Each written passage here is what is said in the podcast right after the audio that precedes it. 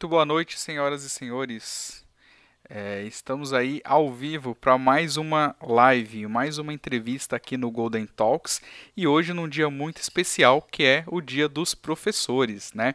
Então, para iniciar aqui, eu já quero é, deixar aqui meus parabéns para todos os professores, todas essas pessoas aí que dedicam bastante todo o seu tempo para ensinar as outras pessoas, e a gente sabe que isso não é uma tarefa muito fácil, né? E obrigado por você estar aqui hoje com a gente, participando dessa entrevista, porque hoje o nosso entrevistado também é muito especial e é um professor, tá?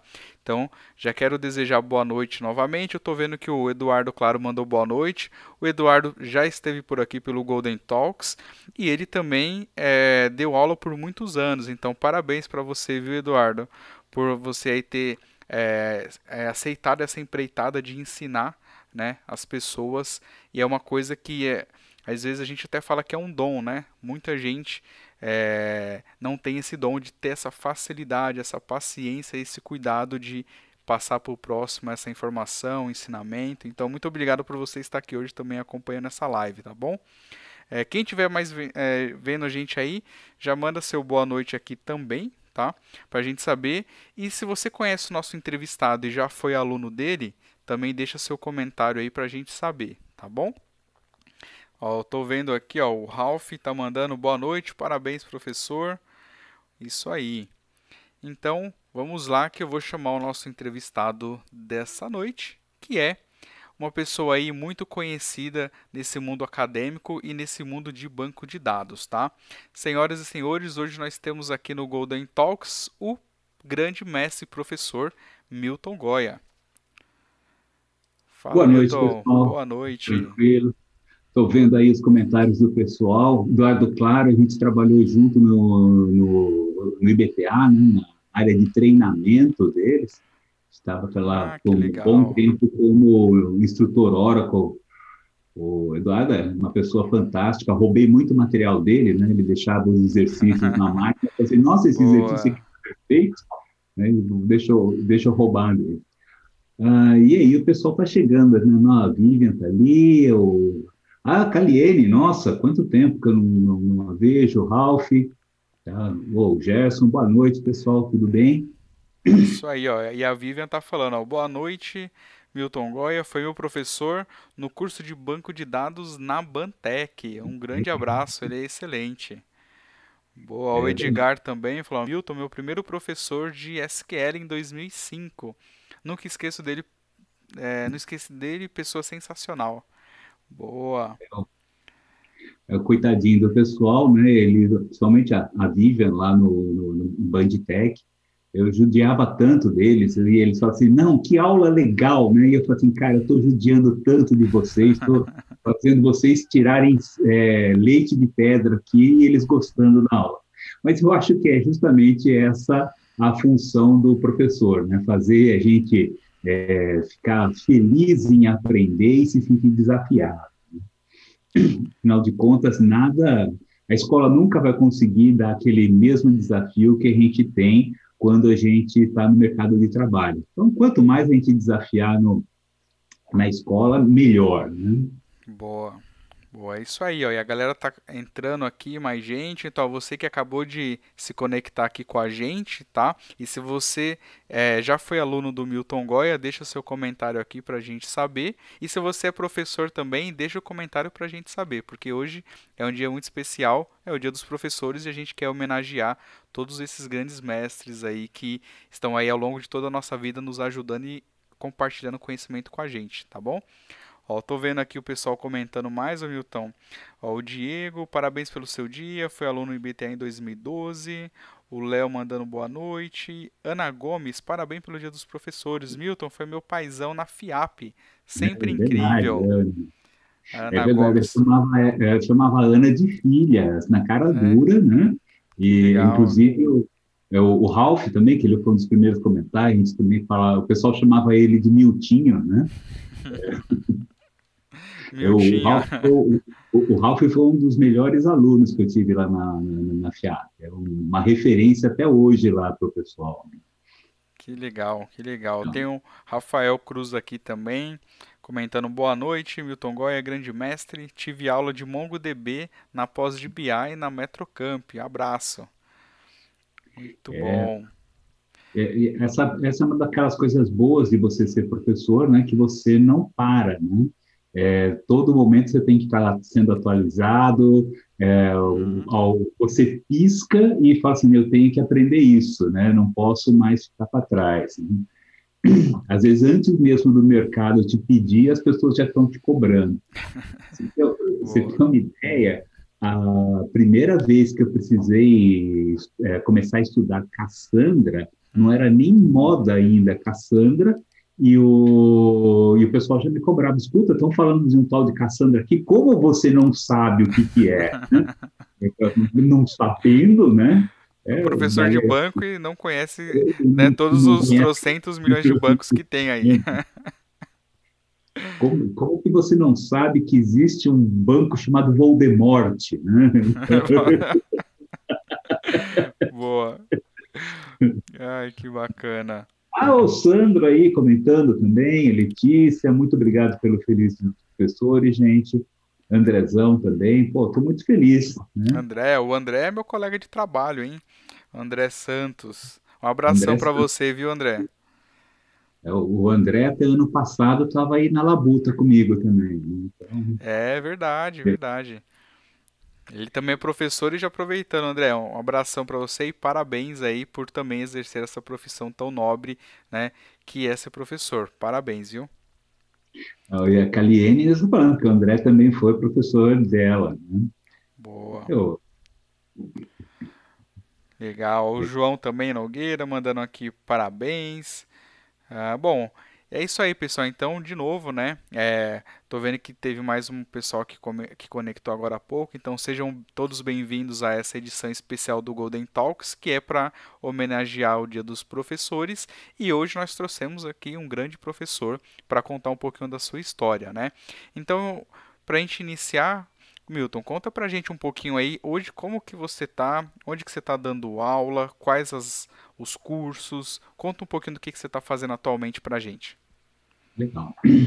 Bom, é, da parte mais. Você conhece aquela história, né? Professor, você só dá aula, né? é, é, no meu caso, eu, eu falo assim, não, eu, além de ser um classroom influencer, né? Que hoje em dia você não fala mais que você é professor, você é um classroom influencer, né? É, eu também ainda presto algumas consultorias, né? É, basicamente, eu tenho alguns é, clientes ali na região de Ribeirão Preto. Eu mantenho essa base por um motivo muito simples, né? Os meus pais moram ali na região de Ribeirão Preto e aí, quando eu fico com saudades dele, eu falo que eu preciso dar algum tipo de manutenção lá e eles me pagam a passagem de avião. Não, brincadeira, gente. É o contrário, né? Quando eles falam assim, ó, vem para cá, eles me pagam viagem de avião e aproveito para ver meus pais. Mas eu mantenho a maior parte dos meus clientes por, por conta disso, né? Naquela região. É, não são grandes empresas, né? São empresas pequenas. A maior parte trabalhando com a versão Express do Oracle, né? Ó, hum, fantástico! mas eles precisam de alguém lá para passar e dar uma olhada de vez em quando. Além disso, eu estou dando aula eh, na, na graduação da FIAP, estou é, dando aula na pós-graduação da Metrocamp, estou é, dando pós, da aula na pós-graduação é, da FAT, né, Fundação de Apoio à Tecnologia da, da FATEC, é, sou professor também na FMU. Por acaso, eu estou aplicando prova para eles enquanto a gente está batendo papo, tá, gente? É, Olha então, só, alunos, então, o pessoal fazendo prova, eles estão acompanhando? Eles vão, eles estão saindo de lá e estão vindo aqui uh, acessar depois. Já oh. falei que eles vão ganhar um ponto extra se eles ah, muito é isso aí, ó. Fica ligado aí, galera. Vai ganhar um ponto extra se vir aqui participar do Golden Talks com a gente, hein? e você ajudava a galera assim, Milton? Dava uns pontinhos aí de vez em quando para dar uma força para os alunos, já que a gente está falando eu, disso? eu, o, as minhas provas o pessoal conhecia muito bem. É, assim, ó, gente, minha prova é a seguinte, ou é zero ou é 10, né? Hum. Ou você sabe ou você não sabe. Né? Então, por exemplo, prova de backup. Fala assim, olha, vocês vão fazer um backup e vão fazer a restauração usando a RMAN na outra, na outra máquina. Conseguiu fazer, ficou com 10. Não conseguiu, ficou com zero. Né? Então era prova binária. É prova binária. Só que é, não era essa coisa de chegar no dia, ter duas horas para fazer. Passava a prova com um mês de antecedência, a pessoa se preparava, ia lá, podia trazer o script pronto, podia ligar para o pessoal da empresa para ajudar, podia é, consultar o Google, podia fazer o que quisesse, hum. desde que no final da, é, da aula tivesse restaurado o, o, banco na outra máquina. Mesma coisa. Muito legal né? isso aí, hein? Legal é. essa, essa ideia de prova, porque a galera vai ter que estudar de qualquer jeito, né? Sim. E tem que executar depois. Muito bom. E aí fazia isso. Então, agora vocês vão fazer, agora que vocês fizeram a replicação, agora vocês vão fazer stand-by. A próxima hum. prova vai ser fazer o stand-by, gente. Aí você passava toda a teoria, mostrava, mas o trabalho era deles. Uhum. É... Ó, a galera tá comentando mais aqui, ó. Tem o Giancarlo falando, boa noite, Milton, feliz dia dos professores, satisfação enorme ter tido aulas com o senhor, abração, Jean Carlos. O Vini, Marcos Vinícius, um abração, Vini, para você, paizão. Ele tá falando, ó, feliz dia do, do, professor para ambos, mas em especial meu mestre Milton Goya. Muito bom. E o Vini sempre falou muito bem e bastante de você, viu, Milton? Inclusive na entrevista que ele fez aqui, se você não viu, ó, vai lá, procura o vídeo do Marcos Vinícius e ele comenta um pouquinho aí do Milton Goya e é uma entrevista bem legal. Assiste aí, galera. É, o Vini, ele, quando ele estava estudando, se preparando para a certificação, é, às vezes dava duas horas da manhã, ele me mandava uma mensagem, normalmente estava acordado, fazendo uhum. alguma coisa, e a gente ia tirando as dúvidas, né? Então, assim, é, eu lembro que tinha uma questão do simulado que ele virou para mim fazer essa resposta da Oracle está errada, né? Hum. Aí a gente foi testar e ele realmente estava certo, né? Ele corrigiu a Oracle e ainda não era nem certificado. Olha só. É, era, era. É isso aí. É, é verdade, Vini. No, no MSN, você ficava lá no MSN tirando dúvida. E no meio da madrugada, né? É, às, vezes, às vezes era um pouquinho mais cedo, um pouquinho mais tarde, mas como normalmente eu fico trabalhando até duas, duas e meia da manhã, é o horário normal da gente atender, mais sossegado. Padrão de DBA, né? Professor, mas também no sangue é o sangue de DBA, né? Ah, não, não tem jeito. Né? é o, o vício em café, como todo, todo profissional de TI, e, e trabalhar de madrugada, coisa mais normal do mundo. é isso aí, é, faz parte do kit, não tem jeito. Ó, o Diego, o Diego Pesqueira falou: professor, você ainda continua com aquela metodologia de na minha prova final ninguém tira mais que sete, ó. O, a prova final deles era uma prova de 40 questões de múltipla escolha, hum. que, eu, é, que era da certificação, certificação Oracle. Hum. Então, eu provocava eles falando que ninguém tirava mais do que sete, porque se eles tirassem sete hum. na prova final, eu sabia que eu podia mandar eles fazer a certificação, que eles iam passar tranquilamente. Boa. Então, então a prova já era um preparativo ali para a certificação. Boa. Legal, então, então, você ainda ajudava a galera a se preparar para se certificar em Oracle. Isso. Muito bom. O, tinha, teve, quando começaram aquelas provas de SQL online, a gente fazia multirão de certificação de SQL. Hum. Tá? Aí eu sentava do lado do cara, faz a prova aí. Tá? Ah, essa aqui eu não sei. Então pula essa. Aí eu voltava, revisava a teoria com ele daquela questão que ele não sabia e ele ia lá e respondia. É. Só agora vocês estão vendo aí por que, que o pessoal considera aí o Milton um grande mestre, hein? Com todo esse apoio e essa ajuda, quem não quer, né? Muito bom. Parabéns, Milton. Muito legal. Legal mesmo.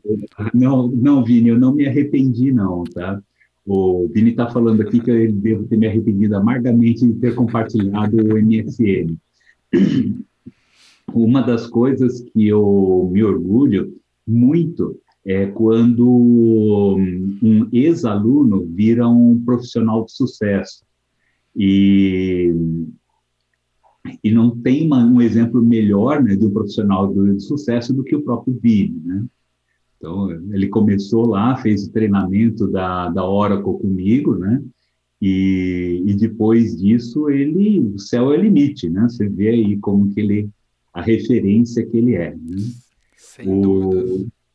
E existe um ditado que a gente costuma falar que é, não existe coisa mais triste para um professor do que não deixar um aluno que o supere, né? Hum. Porque você quer que uma pessoa vá além de você, né? E disso eu não vou morrer. Né? O que eu tenho de aluno que é muito, mas muito melhor do que eu, é, não está escrito. Então, a gente começa a dar aquele start e aí a pessoa vai para frente. Né? Show de bola, show de bola, Milton. E o Vini tá falando aqui ainda, ó, Gilson, o Milton sempre me ajudou, mesmo depois que me tornei DBA, após graduação do IBTA, e incluir a disciplina de alta disponibilidade, e na ocasião, ele quem fez o convite para eu dar aula. Muito bom. Eu sempre serei muito grato por tudo que o Milton fez por mim. Olha só, show de bola, hein? É, o alta disponibilidade foi uma disciplina que a gente pensou quando a gente, quando a minha a minha parceira lá no, na pós-graduação era a Sandra Pulga. Muita gente deve ter estudado pelo livro dela, né, o livro de lógica de programação, o livro de banco de dados que ela tem é, com, com, comigo, né? E na época a gente, ela virou assim, o que, que você acha que é bom colocar aqui? Eu falei assim, olha, é bom mesmo colocar é o Vini para dar aula para a gente, e a matéria que ele vai dar é essa, né? Então foi pensado, é, no, a disciplina foi pensada para ele, não o contrário. Boa. Já juntou a fome com a vontade de comer ali. Muito e depois bom. A gente, e depois a gente montou isso para Metrocamp, foi, foi, bem, foi bem bacana. Foi uma, uma boa época de parcerias. Muito bom. Muito bom. Tem aqui também, ó, o Wendel de Souza falou: Feliz dia do professor Milton. Muito bom do jeito que ele fez aqui, ó. É minha, Milton. minha assinatura clássica. Milton é minha, é minha assinatura clássica. É, boa. Ah, então você usa essa assinatura que ele está colocando. Eu uso aqui. essa assinatura. Ah, legal, eu, muito bom. É, eu, eu, abro meus e-mails com paz e longa vida e encerro com Amplexus Milton, com ah. 1.000 tom. tá explicado, então. ó, o Juliano aqui também, ó, Juliano Castilho falou, eu também, todo sabadão, das 8 às 17, mas foi um pra... mas foi um prazer, aprendi de muito. Boa. Sabadão eu também tive aula, né? Não é fácil, mas parabéns aí, porque a gente tem que estar ali sempre tentando melhorar e não tem jeito, né? Tem que estudar. É, era uma época que eu vivia à base de Guaraviton e Red Bull, cara, porque Caraca. você assistir aula das 8 às 17 é cansativo, é mas você ficar em pé ali dando a aula, tinha hora que eu falava assim, por que eu estou fazendo isso comigo? E por que eu estou falando que eu gosto de fazer isso? Isso é coisa louca de TI, né? A gente já comentou algumas coisas parecidas nesse sentido, mas é uma coisa que a gente sabe que às vezes a gente está exagerando, mas a gente tem um prazer e é bom fazer ao mesmo tempo, né? Lógico que tem que ter alguns cuidados, mas TI é uma coisa muito louca por isso. Legal. Uh, então, aí, deixa eu ver se eu, então, eu estava falando por onde eu andava, né? Então, estou falando da consultoria. Ribeirão Pires. É na Ribeirão, Ribeirão Preto. Preto desculpa. Ribeirão Preto. Tinha uns clientes por lá tal. Ah, eu, o Juliano também falava da palha italiana lá no Metrocamp. Eu ia até o supermercado que fica dois quarteirões ali hum. e comprava docinho para o pessoal ficar podando. Ah, Porque depois, no período da tarde, eu metia açúcar dentro do sangue dessa molecada, que aí eles ficavam acordados durante a aula. Boa. Ó, o Milton, cheio das técnicas aí para manter a galera ligado na sala, hein? Ah, é, tinha uma época que a gente tinha posti, uh, o Adote um Fumante, né? Que a gente hum. andava com um saco de bala, o cara começava a ficar desesperado para fumar, a gente jogava três balas na boca da pessoa. e, ó, mastiga aí que passa vontade de fumar. Presta atenção na aula. Boa. E ó, galera, já vou avisando aqui, ó, que além dessas técnicas aí que o Milton tá comentando que ele usa para dar aula, tem umas histórias que ele vai contar que também são muito boas, que vocês vão ver daqui a pouquinho para é, vocês verem como que ele ensinava, né, os conceitos aí de banco de dados para a galera. Fica ligado aí que a gente vai chegar nessa parte daqui a pouquinho. É, Mas vai lá. conhece essa história, você acha que eles vão rir de novo das mesmas histórias? Boa.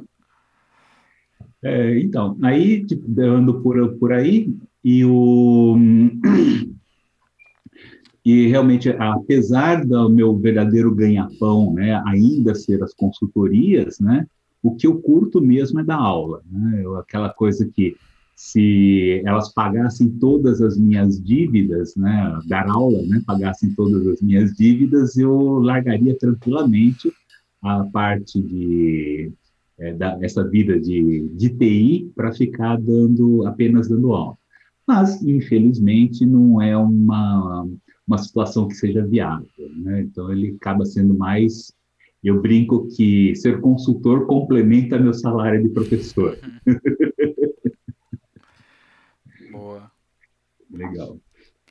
Show, então. E aí, e aí é, é, hoje você tem ainda essa atividade né, de consultoria, de, de, como professor e também como consultor, mas a gente quer saber como que tudo isso começou. A gente colocou lá que é, para o pessoal, né, na divulgação, né, do homem à lua às salas de aulas, né? Então vamos entender aí, galera, o que que tem a ver essa história aí do homem à lua com o Milton. Ele vai contar para a gente como foi o início dele pelo interesse de trabalhar com TI, com tecnologia.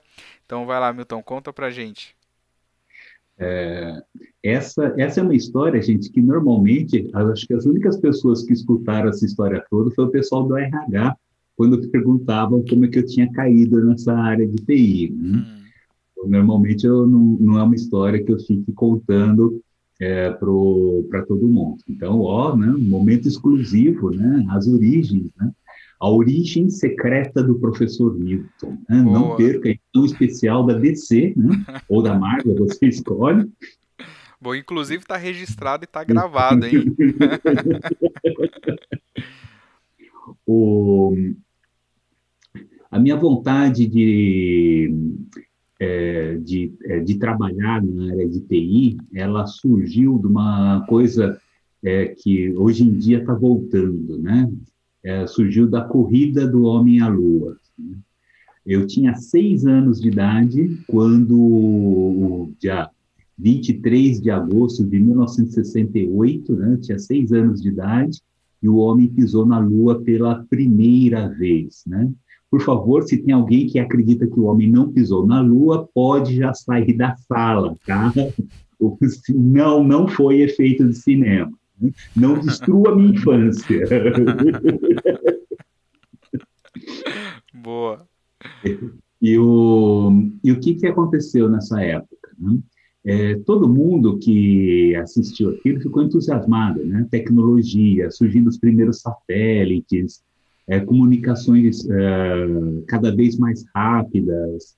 É, dois anos depois disso, a gente já tinha televisão colorida aqui no, no Brasil, que era uma coisa inédita, né? A televisão era uma coisa rara quanto, e cara, é, quanto mais colorida, né? Então, foi o momento em que realmente a tecnologia começou a, a disparar. E enquanto todo mundo pensava em ser astronauta, né? é, eu fiquei encantado com a máquina que colocou o homem na Lua, né? não com o foguete, mas com os computadores.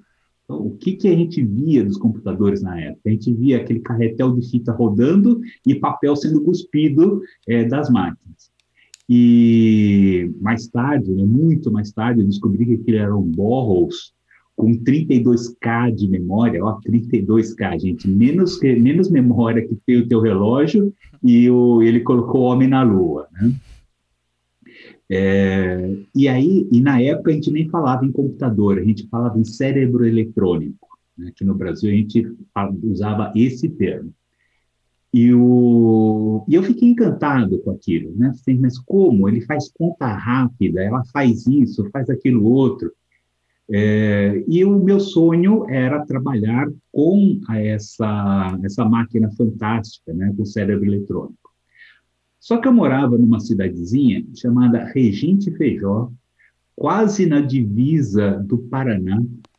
Ele foi uma daquela uma, uma cidade tão grande, gente, que hoje ainda não tem semáforo na cidade. Né?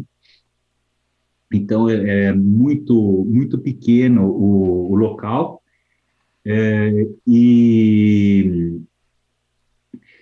e quando e não tinha, né? Pessoal, bacana que você quer trabalhar com isso, mas isso não existe, né? Isso aqui é lá para os americanos, isso não, não existe aqui no Brasil. Pode esquecer esse sonho, ok, né? Mas isso nunca saiu ali do, do, do, sangue, né? Aquela coisa, aquele sonho de criança de você querer trabalhar com o cérebro eletrônico. Passaram-se os anos, o, a situação financeira dos meus pais foram melhorando, a gente foi mudando de cidade conforme ia surgindo as oportunidades, né? então a gente passou por Presidente Prudente, passou por algumas outras cidades, Casa Branca, e finalmente nós fomos cair numa cidade chamada Ribeirão Preto. Né? Então, tenho, tenho raízes lá até hoje, torço para o Botafogo de Ribeirão Preto, né? se alguém quiser saber qual é o time que eu torço, Botafogo de Ribeirão Preto. Eu, eu acredito que deva estar na primeira divisão agora, mas um ano ele está, o outro não, o outro também não está, depois ele volta. Então, não, não sou muito de acompanhar o, a carreira do meu time. É, e, e, nessa, e nessa cidade existia uma unidade da SERPRO, né, o Serviço Federal de Processamento de Dados, né, oitava URO, e que ficava justamente no caminho que da minha casa até a escola. E nessa época existia uma, uma filosofia que o computador tinha que ser exibido, né? Era uma máquina muito cara e as pessoas, você não podia pegar o computador e deixar num canto, né, como se fosse uma empilhadeira ou alguma coisa assim. Você tinha que mostrar para as pessoas que você tinha essa máquina. Então eles construíam uma coisa que a gente chamava de aquário, que era uma sala com paredes de vidro para o pessoal poder olhar para dentro do, do computador. E aí imagina aquela criança, agora não mais criança, né, já bem mais velho, já estava ali na faixa dos seus 13, 14 anos. Um dia eu passo, olho e vejo aquela mesma máquina. Não, não era a mesma máquina, mas a minha, na minha cabeça era a mesma máquina que eu tinha visto quando era criança para mandar o homem à lua. Né? E aí eu olhei aquilo e foi mais ou menos como parar na frente de uma loja de brinquedos e, e, fiquei olhando né, as pessoas trabalhando com aquilo. Tinham três pessoas só na unidade, né? uma para trocar fita, outra para colocar papel e outra para passar cartão perfurado. Né? Mas não, para mim era, eu estou com um pezinho perto da NASA. O, por acaso, né, na época da ditadura, aquela era a época da ditadura, uma área de segurança nacional e o pessoal olhava aquele moleque parado ali na frente, ô, oh, tio, cai fora daqui ou fala por que, que você está parado aí na frente. Né? Bom, conversa que conversa, o segurança acho que ficou com dó de mim, me apresentou uma das pessoas que trabalhava lá, é, aí todo mundo conhece todo mundo em cidade do interior, né? Ah, você é é, aluno de fulano, tá? Você estuda na escola tal, pronto, né? Já as portas já estão abertas. E esse pessoal da CEPRO que começou a me dar as primeiras dicas, né? E é, assim, olha, isso aqui é um computador, como é que funciona, tal. E fizeram um tour e eu fui embora de lá com uma régua de fluxo, duas folhas de programação COBOL, um cartão perfurado e um monte de papel de folha em branco de, é, de, de, formulário contínuo, né? que para mim aquilo lá era, valia mais do que um, um tesouro, né? que afinal de contas era a personificação daquilo que eu estava querendo, querendo aprender. Pô, já saiu Junto de lá com kit já já saí com o kit, maravilhado, já com certeza que era aquilo que eu queria fazer. E, mas, cara, não tinha curso, não tinha nada, né? Então, se você quisesse aprender, era você com você mesmo. E, obviamente, não tem livro, tudo que tinha de livro era em inglês, caríssimas as coisas. E aí eu tive a sorte do meu irmão mais velho entrar no curso de engenharia. Né? E, e, ele comprou, ele não, na verdade, meu pai comprou para ele uma calculadora científica. Tá? Uma coisa que hoje em dia é a coisa mais comum do mundo, né? uma calculadora científica, que você puxa um celular e você tem uma calculadora científica. Na época, eu lembro disso, que ele precisou fazer um empréstimo para comprar uma calculadora HP 25C, né? É, você lembra da, É o início dos computadores portáteis. Ele aceitava 29 comandos, olha, olha. que coisa 29 passos de programação, incluindo if, else e tudo mais. Primeiras férias que ele, que ele veio passar em casa, ele trouxe o manual eu agarrei aquele manual, comecei a ler, e aí, vamos lá, manual em inglês, meu inglês, ele era o inglês de ensino médio barra fundamental de escola pública, né? Se eu soubesse o verbo to be, eu deveria estar extremamente feliz. O... Então foi naquele papo de eu abri o livro, o manual dele, catei o dicionário e fui traduzindo, né? Eu, eu costumo falar que até hoje eu sei muito bem ler, sei muito bem escrever. Se você pedir para corrigir a sua gramática escrita, eu faço tranquilamente, porque eu fui aprendendo na mar. Mas o meu inglês falado é no, no, estilo nós vai, nós vem e nós fica. Mas eu me viro, né? Não, não, é, não, não vai ser isso que vai me impedir de falar. Mas, obviamente, eu, eu escrevo e leio muito melhor do que realmente eu, eu falo. É, eu costumo falar que eu escrevo como um professor de Oxford e falo feito um redneck né, do, do americano. Boa. É, bom, depois de um mês de férias que meu irmão estava em casa, eu já tinha dominado lógica de programação, sabia programar, fazia, conseguia fazer praticamente qualquer coisa com aquela calculadora, e aí eu já estava ali com as minhas bases de, de programação. Uh, e junto com isso, eu também estava com o pessoal da Cepro, né, que percebeu que realmente gostava da coisa e eu não ia, eles não iam se livrar daquele moleque chato, né, e aí eles foram me ajudando, né. Então, ó, pega esse manual, lê, ó, esse, o, o que eu tinha de manual, é, não sei se vocês sabem disso, mas toda vez que a IBM é, soltava uma nova versão do manual, ele mandava um novo e era para você jogar fora o antigo. Eu tinha uma coleção de manuais antigos em casa que eu ficava lendo aquele, aquele troço, só que não tinha como treinar, não tinha como, é, como evoluir nisso.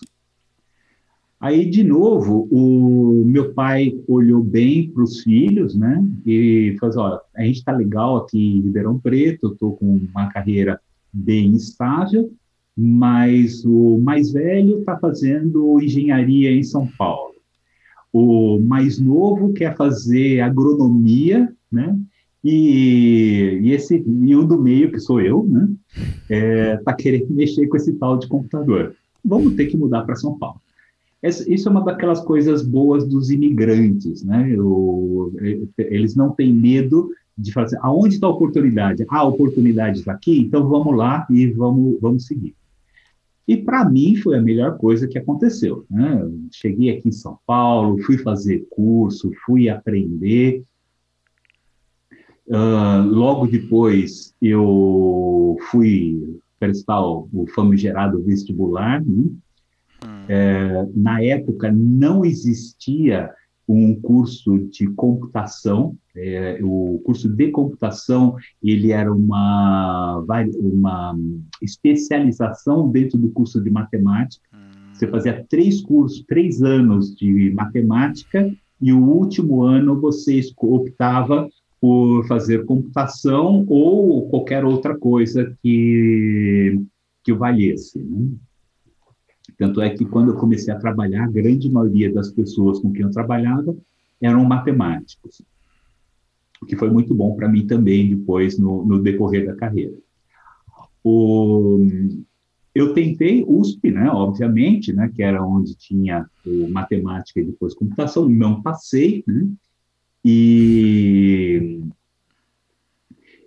e aí eu tive, de novo, a sorte da, do Mackenzie, eu sou mackenzista, né, eles é, perceberem né, que essa tal de processamento de dados é, tinha um, um grande público, e, e eu entrei na terceira turma é, de processamento de dados do, do Mackenzie.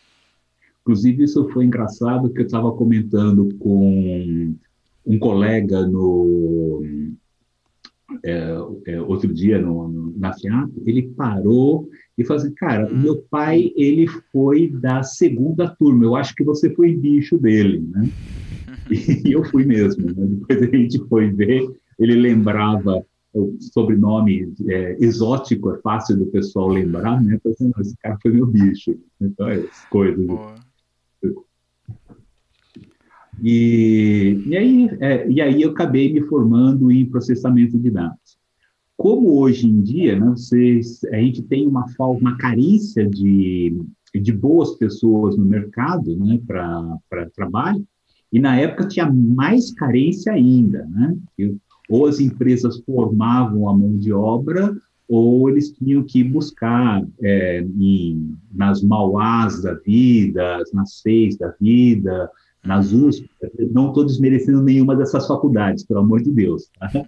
É, o, e, então, eles tinham uma carência muito grande de profissionais, e foi, acho que eu estava no terceiro semestre, meu, no, terceiro mês de, de curso, eu já estava trabalhando. Então, trabalhando com COBOL, já as primeiras noções de JCL como frame. JCL, muito bom. Eu já comentei aqui antes no Golden Talks que eu já fui um programador JCL, então já fui um job scheduler. Né? Quem não sabe o que, que é isso, em poucas palavras, é o cara que constrói ali toda a cadeia do que vai ser processado dentro do mainframe. Então você faz tudo via código, quais os programas que vai usar, o que, que você precisa. Que no mainframe é meio que tudo programado, né? Podem até me corrigir aí, viu, Milton? Mas na época que eu trabalhei era assim, você meio que já criava toda a sequência do que ia ser processado dentro do mainframe. Muito bom. E... Nostalgia, né? ah, nostalgia. Mas é, o, isso foi o, uma coisa que é muito interessante do que a gente aprende do mainframe, é que a gente aplica depois isso em todas as áreas é é, de, de TI. Então, por exemplo, você saber esquedular, você depois, na hora que você vai criar um job, você sabe o que, que é um job. Na hora que você vai definir uma prioridade para um job, você sabe exatamente o porquê que aquele, aquela mesma classe de job com prioridades diferentes age de maneira diferente. Então, Exatamente, é isso aí. Eu, é, uma das coisas que a gente sempre gosta de, de lembrar em, em, aula, né, que é o, essa coisa de VMs, né, que a gente tem, que a gente trabalha, que a gente gosta tanto, né, hum. o, na década de 70 já tinha, né, então os mainframes já usavam VMs, então, não, são tecnologias novas, né? são simplesmente tecnologias muito melhoradas, né? e que, para quem passou por todas as dificuldades da época, fica, fica mais fácil de compreender aquilo que a gente tem hoje, hoje em dia. Legal. E aí, nesse, esse foi o seu início, então, de carreira, né? Basicamente, você estava estudando ali o curso de matemática e já começou a trabalhar ali com o mundo de programação, né, com COBOL. E Isso. ainda nessa época, banco de dados ainda não tinha chegado a trabalhar. Eu, não, eu era usuário de banco de dados. Eu trabalhava com banco de dados hierárquico, né? Será que a galera aí sabe o que é? Vamos fazer um, uma prova rápida aqui ao vivo. Será que vocês sabem o que é banco de dados hierárquico? Comenta aí pra gente saber, hein? Não vale pesquisar no Google agora, hein? Tem que só escrever. Bom, quem, quem, teve banco de dados, provavelmente, na, na, faculdade, provavelmente teve que escutar toda aquela história. Primeiro vieram os bancos de dados hierárquicos, depois vieram os bancos de dados de rede, depois vieram o banco de dados relacional. Inclusive, isso é uma curiosidade, o banco de dados hierárquico, como ele trabalha com ponteiros, e faz acesso direto, ele é muito mais rápido do que os bancos de dados relacionais.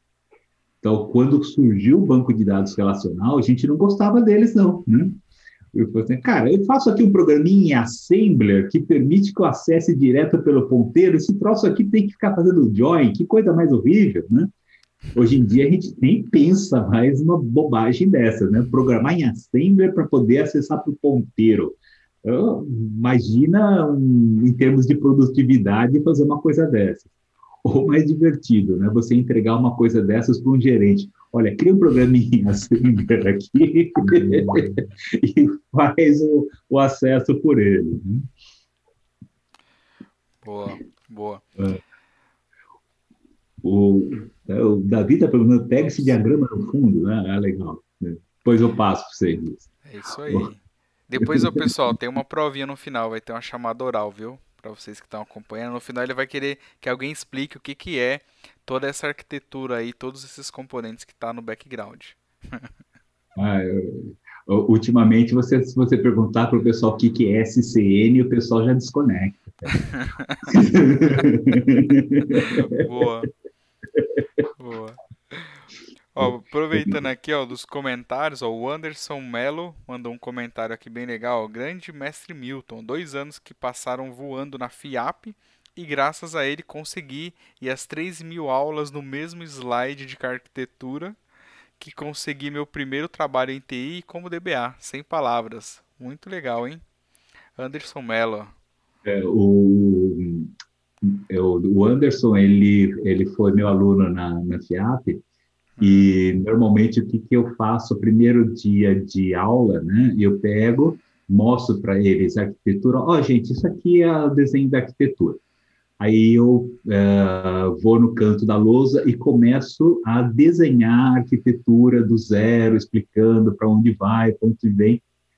Eu passo praticamente é, 12 horas aula só na lousa, explicando para eles para onde vai, para onde vem, porque você tem, exemplo, duas horas de aula, aí volta é, na, no outro dia. Então, eu retomo do início e avanço. Então, por isso que leva todas as 12 horas, até que o pessoal é, é, vire e fala assim, cara, não aguento mais, eu já estou sonhando com isso. Quando o pessoal começa a falar que está sonhando com arquitetura, eu sei que, que já eles estão começando a compreender. Boa. E é restante dos outros dois anos é, é, repetição da arquitetura. Né? Não importa o que você vai fazer, você vai ter que saber arquitetura. Vai fazer backup, tem que saber arquitetura. Vai criar um usuário, tem que saber o que é arquitetura. Vai gerenciar o TMS Names, vai ter que saber arquitetura. Boa. Então, o, o, era meio chocante para o pessoal. É, inclusive, tinha uma brincadeira que eles faziam, né? O pessoal do primeiro ano tinha o primeiro dia de aula, eles sabiam que ia dar essa aula e ficava o pessoal do segundo ano do lado de fora da sala é, rindo da cara de pânico deles. Boa. E é isso aí mesmo, né? Basicamente aí para você conseguir fazer quase tudo, né, no banco de dados Oracle, se você tem um conhecimento sólido da arquitetura, isso vai te ajudar bastante. A Lilian, a Lilian foi, a Lilian foi, olha, o primeiro zero foi numa prova que eu dei, para ela. Lembra que eu comentei que ou a pessoa fazia ou não fazia? Então. As provas binárias, né? Ou é 10 ou é 0. Dá medo dessas provas, hein? Fala a verdade, né, pessoal? Mas isso aí forçava a galera com certeza aí a estudar mais e se preparar para as provas, né? É, veja, com o tempo, né, assim, como eu comentei, a gente dava a prova com umas três semanas de antecedência, era chegar no dia e fazer. Né? Então, muita gente falava, olhava e fazia, ok, isso aqui não é para mim, né? E, ou virava e falava assim, nossa, entendi. Legal. Boa, boa. E aí, nesse seu início de carreira, aí você já estava fazendo, era estágio, já era é, é. contratado? Então, o, eu comecei como estagiário, né? Depois de estagiário, isso foi no, no Banco Itaú, né? Que eh, eu peguei uma época de transição de é, cartão perfurado para terminal, né? Então, ainda, apesar de ainda ter cartão perfurado em alguns cantos, tá? a maior parte era tudo terminal. Aleluia, né? Boa. E, e, depois, um tempinho, eu vi, acabei virando uh, analista de sistemas e fiquei um bom tempo trabalhando com, como desenvolvedor. Uh, daí eu saí eu nunca mais esqueci o que é Cat Proc. Boa. Boa. É, bom, da, do, do Itaú, é, eu, eu saí e, e fui para Brinquedos Estrela, né? Hum. É, Brinquedos Estrela foi o local onde eu mais me diverti na vida, foi um, um ambiente é, super desafiador. Eu estava acostumado com uma equipe de 150 pessoas é, no Itaú e eu caí para uma equipe de seis pessoas. Né? Hum. Então, era super desafiador. O salário era assustadoramente maior né, do que o do, da área financeira, né? a indústria é, na época sempre hum. pagou mais do que a área financeira, então eles pagavam mais, mas exigiam mais. Na época e... eles deviam estar tá fazendo o Chuck, o boneco assassino, e vendendo bastante. Eu não sei se eles já tinham na, na, o, o Chuck. É, essa época é a época do, do Pegasus. Hum. Foi quando começou a surgir os primeiros de Joe né, no, no, no, Brasil, né, os comandos em ação. Hum. E, e para mim foi uma coisa muito boa, porque eu, lembra, eu vim de uma, uma família que não tinha muitas posses, né? Então a gente também não tinha muitos brinquedos. A gente fazia muito brinquedo, então a gente tinha muito brinquedo de lata, muito brinquedo hum. de, de que a gente mesmo fazia, ou quando tinha um, um pai mais habilidoso que o, o, pai fazia, mas a gente que construía os brinquedos. Uhum. Aí imagina só, você está dentro de uma empresa que para o funcionário os brinquedos saem por preço de custo com o salário de analista de sistemas da, do século passado. Né? Então, é, minha casa era praticamente um grande, grande expositor de, é, de brinquedos.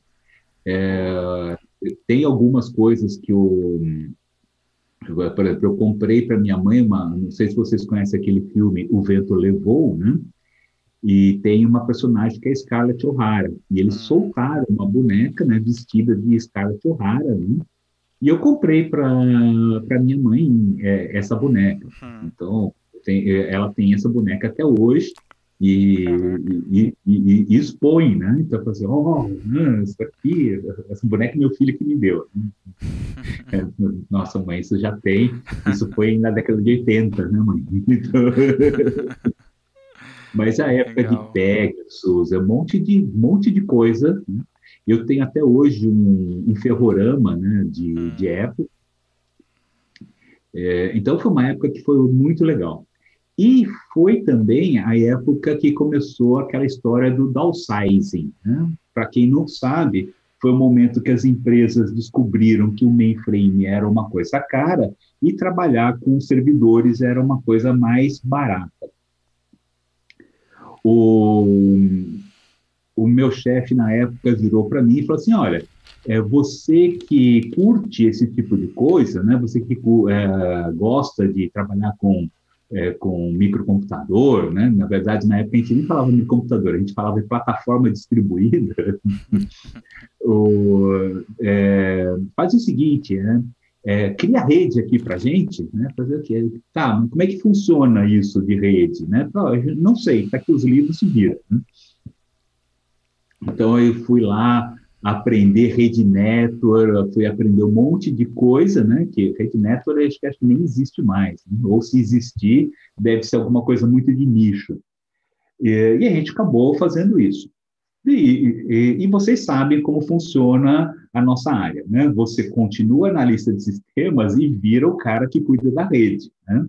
Então, você não, não é que você vira a chave e passa a ser a outra pessoa. Você é o, as duas coisas ao mesmo tempo. Passou um tempinho ele virou para mim e falou assim: Olha, agora que você que realmente conhece tudo isso, né, você vai me fazer o seguinte: você vai. A gente tem um, tro, um troço aqui chamado Banco de Dados Oracle, e você vai instalar para a gente. Imagina só aquela situação, né? Eu não tinha a menor ideia do que, que era o banco de dados Oracle. Eu trabalhava com um banco de dados hierárquico e ia instalar um banco de dados relacional. O, o sistema operacional onde eu ia instalar não era homologado pela Oracle. era um System 5, né? E então, é, e, e, obviamente você não sabe que não é homologado, você não sabe que é que você estava fazendo a coisa que não era a maneira correta. Né?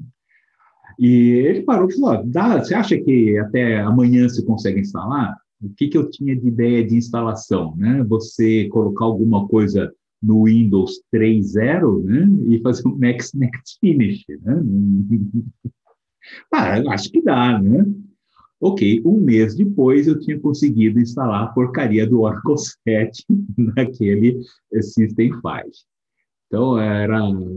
Eu falei assim, cara, eu sou muito burro. Eu, eu não estou te escutando. Ah, não, não, foi eu, foi eu. Eu encostei aqui e ficou no mudo sem querer.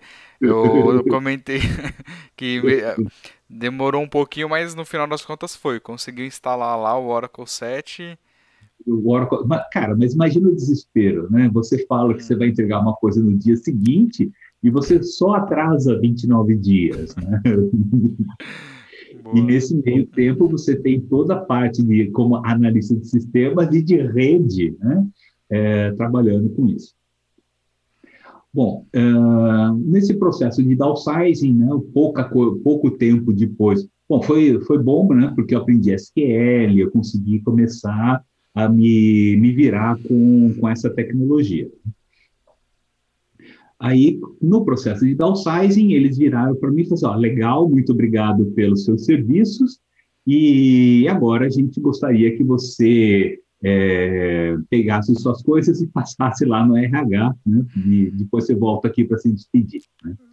ok, né? Caraca. É, é, foi, veja, é downsizing, né? O, o que, que os caras estão fazendo? Eles estão diminuindo para cortar custo. Né? Hum. O, foi pouca coisa depois do plano Collor, né? não sei para hum. quantos de vocês passaram pelo plano Collor, mas a grande maioria das empresas acabou ficando muito mal das pernas. Então, eles fizeram uns cortes monstruosos. Né? Hum. Vocês terem uma, uma ideia, quando eu entrei na Estrela, tinha 5 mil funcionários. Quando eu saí da Estrela, tinha 1.200. Nossa, muito mais porque, do que a metade é, foi enxugada. Foi enxugado por quê? Porque o plano Collor acabou com o dinheiro do mercado. Né? E aí, a empresa não está ali para ser é, morrer junto com o funcionário, né? ele vai fazer junto com fazer o possível né, para sobreviver. E aí aquela coisa, uma coisa que eu sempre falo para os alunos, né, fazem, assim, cara, se você vai sair de uma empresa, saia com as portas abertas, né? Por mais que por mais que você odeie seu chefe, chegue lá, aperta a mão dele, olha nos olhos, fala que foi um prazer é, ter trabalhado com ele, que gostaria se fosse possível. Faz toda aqui, por menos que você goste da pessoa, deixa as portas abertas, não feche. O que, que aconteceu? Eu saí da estrela, né? Dali a pouquinho eu estava lá de volta trabalhando no Itaú. boa. Isso realmente é muito importante. É uma boa dica aí, viu, Milton? E até reforçando para a galera, viu? É, ainda mais agora a gente está nesse cenário que o mercado está se aquecendo novamente, então não se esqueçam dessa dica aí que o Milton está dando, que é sempre deixar as portas abertas, que o mundo de TI a gente sabe que é pequeno, né? Então, e esse mundo dá voltas. Então é importante ter as portas abertas para as oportunidades surgirem também. É verdade. O, a política de portas abertas, por mais que a gente odeie todo mundo que, com que você esteja trabalhando, né? Sorriso no rosto, né? Balança a cabeça. É, sorria e acene, né? Sorria e acene.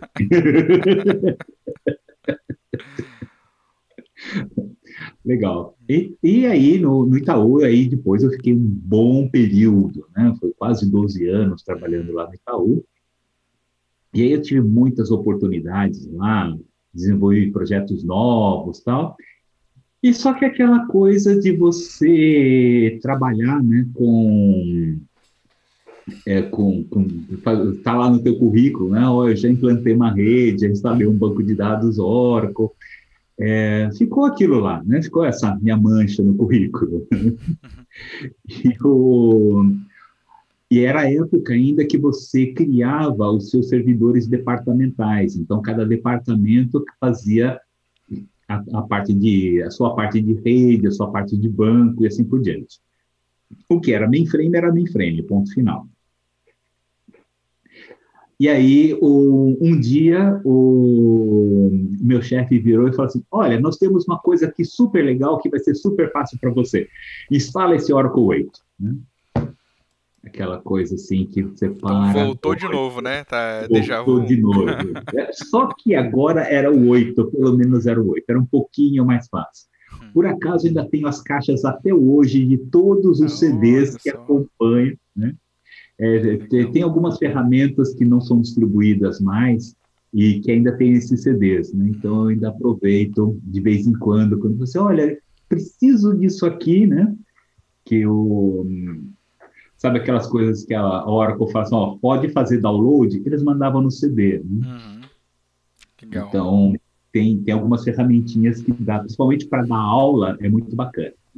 Mas tem essas é... ferramentas para fazer download hoje ainda ou não? Só no CD?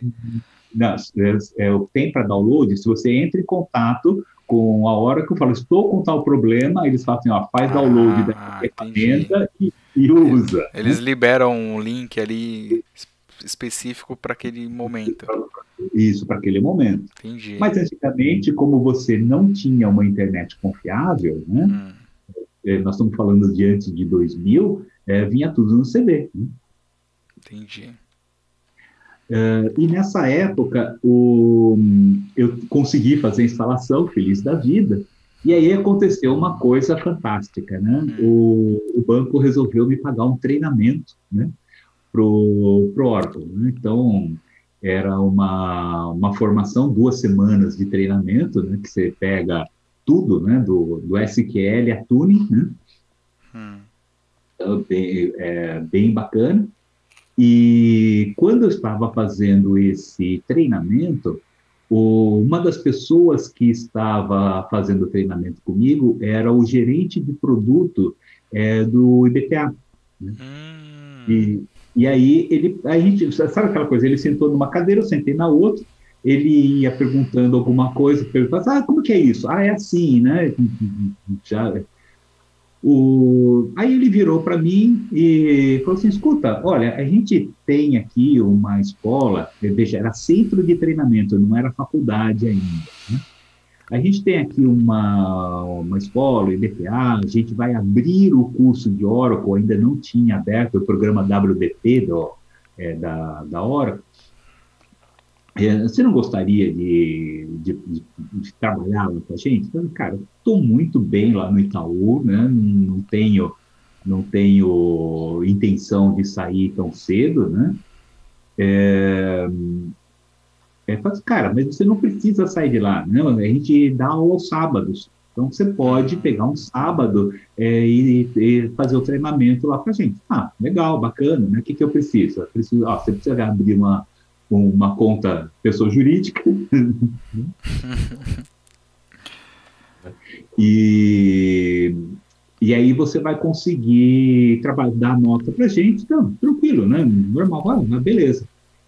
E aí eu comecei a dar aula no centro de treinamento do IBTA, é, aos sábados, foi a segunda turma do, do treinamento da, de Oracle, foi, foi minha, né? Então, a primeira foi durante a semana, né, com uma outra instrutora chamada Lúcia Moss. Ah, Lúcia Moss. Nossa, ela foi minha professora de quando eu fiz minha primeira formação do Oracle 10G, acho que em 2010, 2011. Lúcia grande Moss, Lúcia tá? Moss, se ela estiver assistindo aqui, um grande abraço, viu? Até hoje eu tenho uma foto guardada do dia que eu peguei o diploma ali de conclusão do treinamento e todo feliz, né? Que ela veio, entregou, eu tirei uma foto com ela, falei, cara, fiz aqui a primeira formação, né? Oracle 10G na época, foi muito legal. Muito legal. Até hoje eu lembro dela. A, Lúcia tá igualzinha, tá? Só, só agora ela é mãe, né? Hum. E bom, depois eu te mando umas fotos dela para você, você matar saudades. a gente tem, a gente se encontra ainda, é, a, a equipe da, a gente mantém bastante contato do, do pessoal da, daquela época. Boa. Bom, e é. nessas suas primeiras turmas aí, Milton, você já costumava fazer essas essas brincadeiras para ajudar a galera a ficar ligado, já levava os docinhos, já contava é, aquelas o... histórias desde o começo, ou foi desenvolvido é, o... ao longo dos anos aí de experiência? O, os docinhos foi uma coisa que deu certo, né? Hum. É, então, é, até hoje, né, quando eu vou aplicar prova para o pessoal da, da graduação, né, às vezes eu levo paçoca para eles, né, Aí eles falam assim, ah, pô, que legal, passou é para dar um up, né? E aí eles dão, muitas vezes eles não comem, mas pelo menos sabem que não dá aquele nervosismo, qualquer coisa eu como. Uhum. Mas... Eu tô ficando triste agora, viu, Milton? De não ter tido aula com você. Eu tô ficando com inveja da galera que teve aula aí, porque eu não lembro agora, pensando aqui, de nenhum professor que levava bala, paçoca pra aula, não. É, o, é, eu, eu tenho uma outra técnica de manter o aluno acordado com bala. É, você sabe aquelas balas redondinhas de, é, de canela? Não sei se você já viu uma sei, mas é que é, é, dessa cor aqui da caneta, Isso, quase, né? Cor, né? É, eu ameaço eles, né? Se você dormir na minha aula, eu jogo na tua peça. Né? Aí a galera fica ligado mesmo. Aí eu, às vezes eu vejo a pessoa dormindo, faz aquela pose de arremessador de beisebol, sabe? Aquela coisa, é. cara ele, aí eu, todo mundo já, ele vai jogar, mas obviamente, né? Eu chego lá para a pessoa, falo, ó, come uma balinha, acorda, né? Vai lavar o rosto, né? Uhum, boa. Muito depois bom. Conto, depois, se der tempo, eu te conto a história do cara que quase é, é, que derrubou dois monitores dormindo. O... tá bom. Bom, e, e aí é, a Lúcia, né, a Lúcia Moss, que foi sua professora, é... não, não, Vinícius, nessa época ainda eu ainda não tinha adquirido esse costume de, de passar as balinhas. Isso foi, foi ao longo do tempo que eu fui desenvolvendo. Mas as histórias eu fui criando, né? Conforme eu ia percebendo que as pessoas tinham dificuldade para entender algum conceito. Né? É, uma, um dos, uma das histórias que foi que fez muito sucesso com o pessoal foi para explicar o deadlock. Né? O, eu espero que todos aqueles que foram meus alunos ainda lembrem que deadlock é, é aquela situação onde uma, um usuário segura um recurso, é, outro usuário segura um recurso diferente do primeiro, e o primeiro usuário resolve fazer uma alteração no dado que está em lock no segundo usuário, e o segundo usuário resolve pegar o alterar um dado que o primeiro usuário está alterando. Né? Então, que gera o famigerado deadlock. Boa, então conta pra gente aí que a gente quer saber dessa história. Para quem já ouviu, vai poder ouvir novamente. Quem não conhece, é, quem não conhece essa história vai ter oportunidade de conhecer agora. Conta aí pra gente. Então, então isso é uma história, né? Um, uma, uma coisa que é legal, né, para quem, quem dá aula, uma coisa que faz as pessoas acordarem é quando você ele é, você menciona, por exemplo, é, sexo, né? ou na hum. cabeça da pessoa, né, é, a pessoa imagina alguma coisa envolvendo é, sexo. Então eu conto a história começando assim. Então, gente, aconteceu um deadlock comigo na minha lua de mel. Né? Hum do, não importa o que o cara esteja fazendo. Ele pode estar consultando o Facebook, discutindo relação com a namorada no WhatsApp, é? pode estar fazendo qualquer coisa. Ele fala assim, lua de mel, deadlock, o cara acorda, né? o cara dá aquela, opa, pera aí que vai sair besteira. e é, falou que vai sair besteira, o cara já dá aquela prestada de atenção. Tá? Hum. Bom, para quem está esperando besteira, quem não conhece a história já sabe, né, que não vai sair besteira. Não, mas não conta, senão a galera não vai, não vai ouvir. não, vai ser besteira sim. Ouve a história aí, galera. o...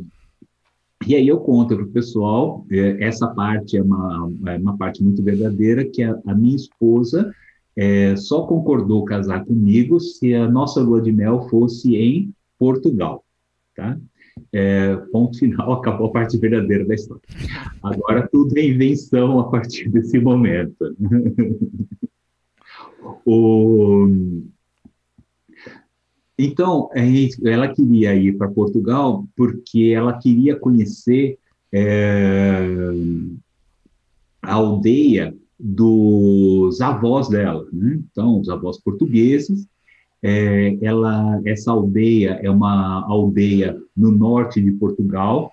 É, é, é toda essa parte é verdadeira também, tá? é uma aldeia que fica no norte de Portugal e foi todo colonizado pelos celtas, tá? Então eles têm é uma coisa muito engraçada porque é um português que toca gaita de foles, né? E, e você chega nessa aldeia, não tem como você não falar que os avós delas não vieram de lá, porque todo mundo é parecido. Então, como, não dá para mim falar assim, puxa, que pessoa feia nessa aldeia, porque todo mundo é a cara da minha esposa. Né? Então, se eu for falar mal de alguém ali, eu apanho, né? Porque é, todo mundo é muito parecido. E em Portugal, nessas aldeias mais ao norte, eles têm o seguinte costume: chega uma visita, eles montam uma mesa no centro da aldeia que eles colocam o melhor que eles têm para oferecer para as visitas. Isso não quer dizer que você tenha que comer, né, é, toda aquela comida, mas eles colocam coisas que a gente normalmente não não comeria. Por exemplo, eles servem no café da manhã almôndega de miolo de porco frito na manteiga. Né? É uma delícia, tá? É bom. É, é. bom, é bom, é bom. Mas imagina aquela situação, servem arenque defumado, serve um monte de coisa. Baca... Imagina, bacalhoada no café da manhã. Né? Hum. Então, é, é uma coisa estranha, não está no nosso costume comer essas coisas no café da manhã. Só que, como elas são, é uma aldeia de camponeses que trabalham no campo, a coisa mais normal do mundo eles comerem uma pratada de, de comida às 10 horas da manhã. Nossa. Então, normal, né? No uma campo. Né? feijoada né? para acordar no, e já no, logo não, no café. O, é, o, não, os caras acordam às quatro, às cinco eles tomaram café da manhã, para seis horas com o sol nascendo, está trabalhando.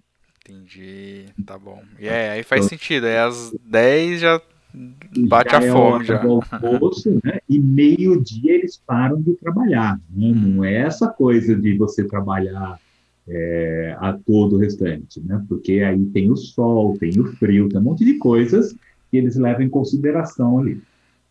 Bom, enfim, eles colocaram essa, esse mundaréu de comida e a primeira coisa que eu paro, eu olho e assim, cara, comida estranha num país estranho, se eu comer, eu vou ter diarreia, né? E ter diarreia durante a lua de mel não é a coisa mais romântica possível, né? Para você levar de recordação de uma viagem. Né? Uh, então eu olhei ali na mesa né, e vi uma caixa azul industrializada com um tigre no desenho, né, um tal de sucrilho. E, e eu peguei aquele sucrilho e falei, legal, é isso aqui que eu vou comer. E começo a procurar o leite.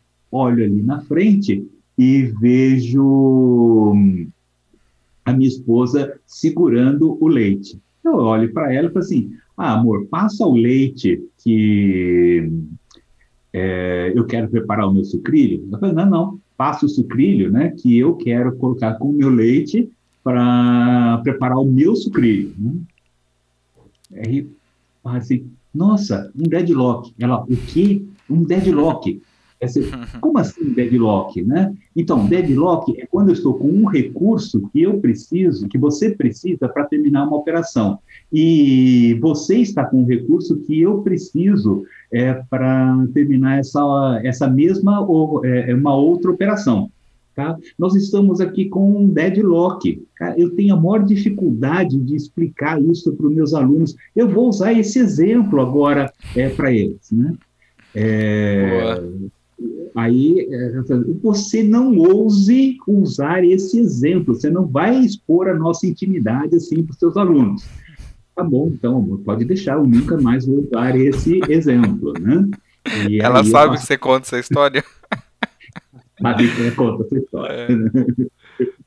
Senão e... agora tá gravado, aí ó, não tem agora jeito. Agora tá gravado, não tem jeito, né? Se, por acaso aparecer notícia de divórcio, você já sabe que o problema é esse, né? Boa.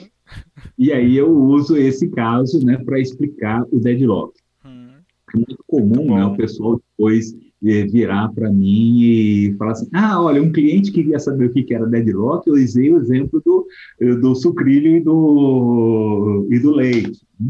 Obviamente que a gente conta essa história e fica na memória das pessoas, né? É, uma dica para você que dá aula, né? Se você hum. consegue relacionar qualquer coisa com comida, diversão ou sexo, a pessoa retém. É um dos mecanismos. Deixa eu anotar de... aqui, vamos lá. Comida, é comida diversão, diversão e, sexo. e, sexo. Muito bom. Vou deixar anotado que eu vou usar isso com os meus alunos aí nos próximos treinamentos, hein, galera?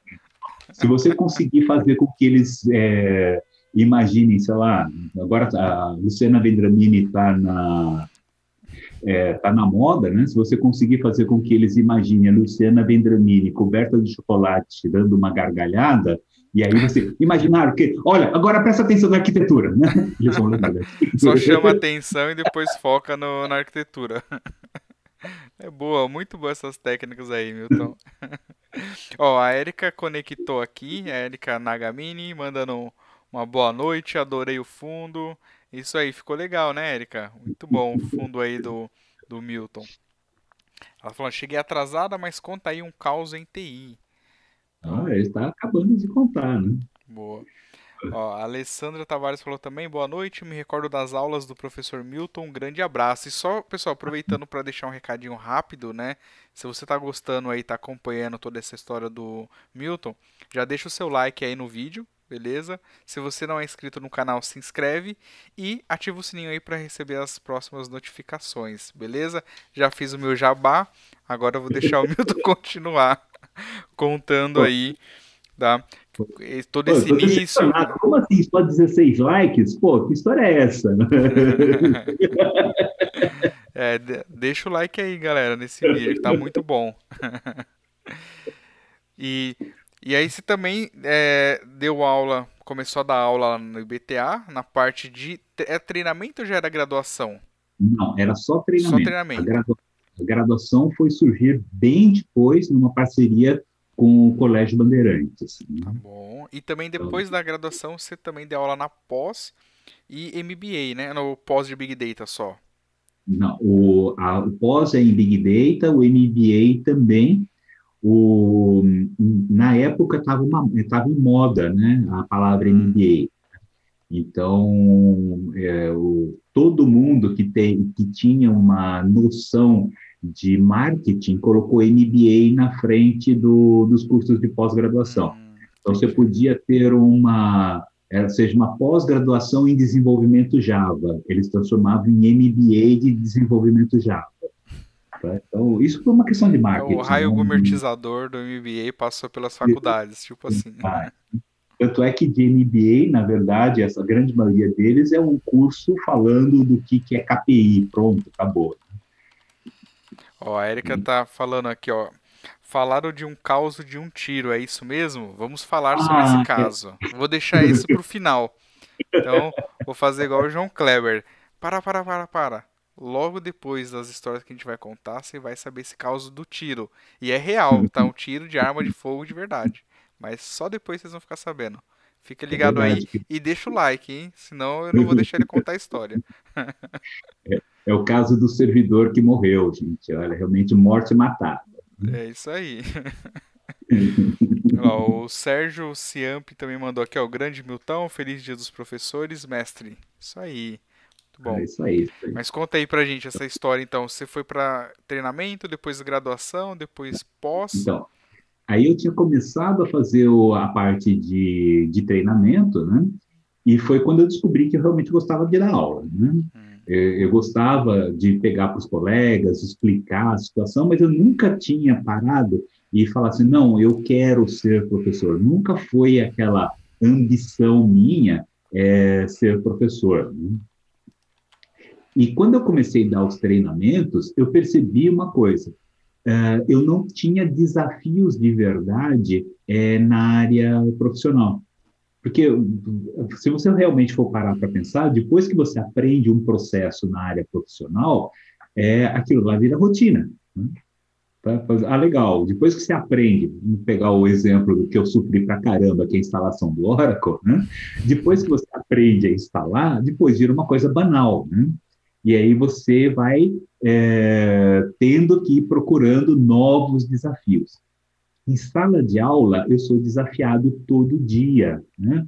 Eu posso dominar todo o assunto que eu estou me propondo a dar, e o cara vai me virar, vai me soltar uma pergunta que eu vou parar e dizer, aonde esse cara tirou isso? Né? Eu nunca pensei dessa forma eu nunca olhei esse software dessa maneira, né?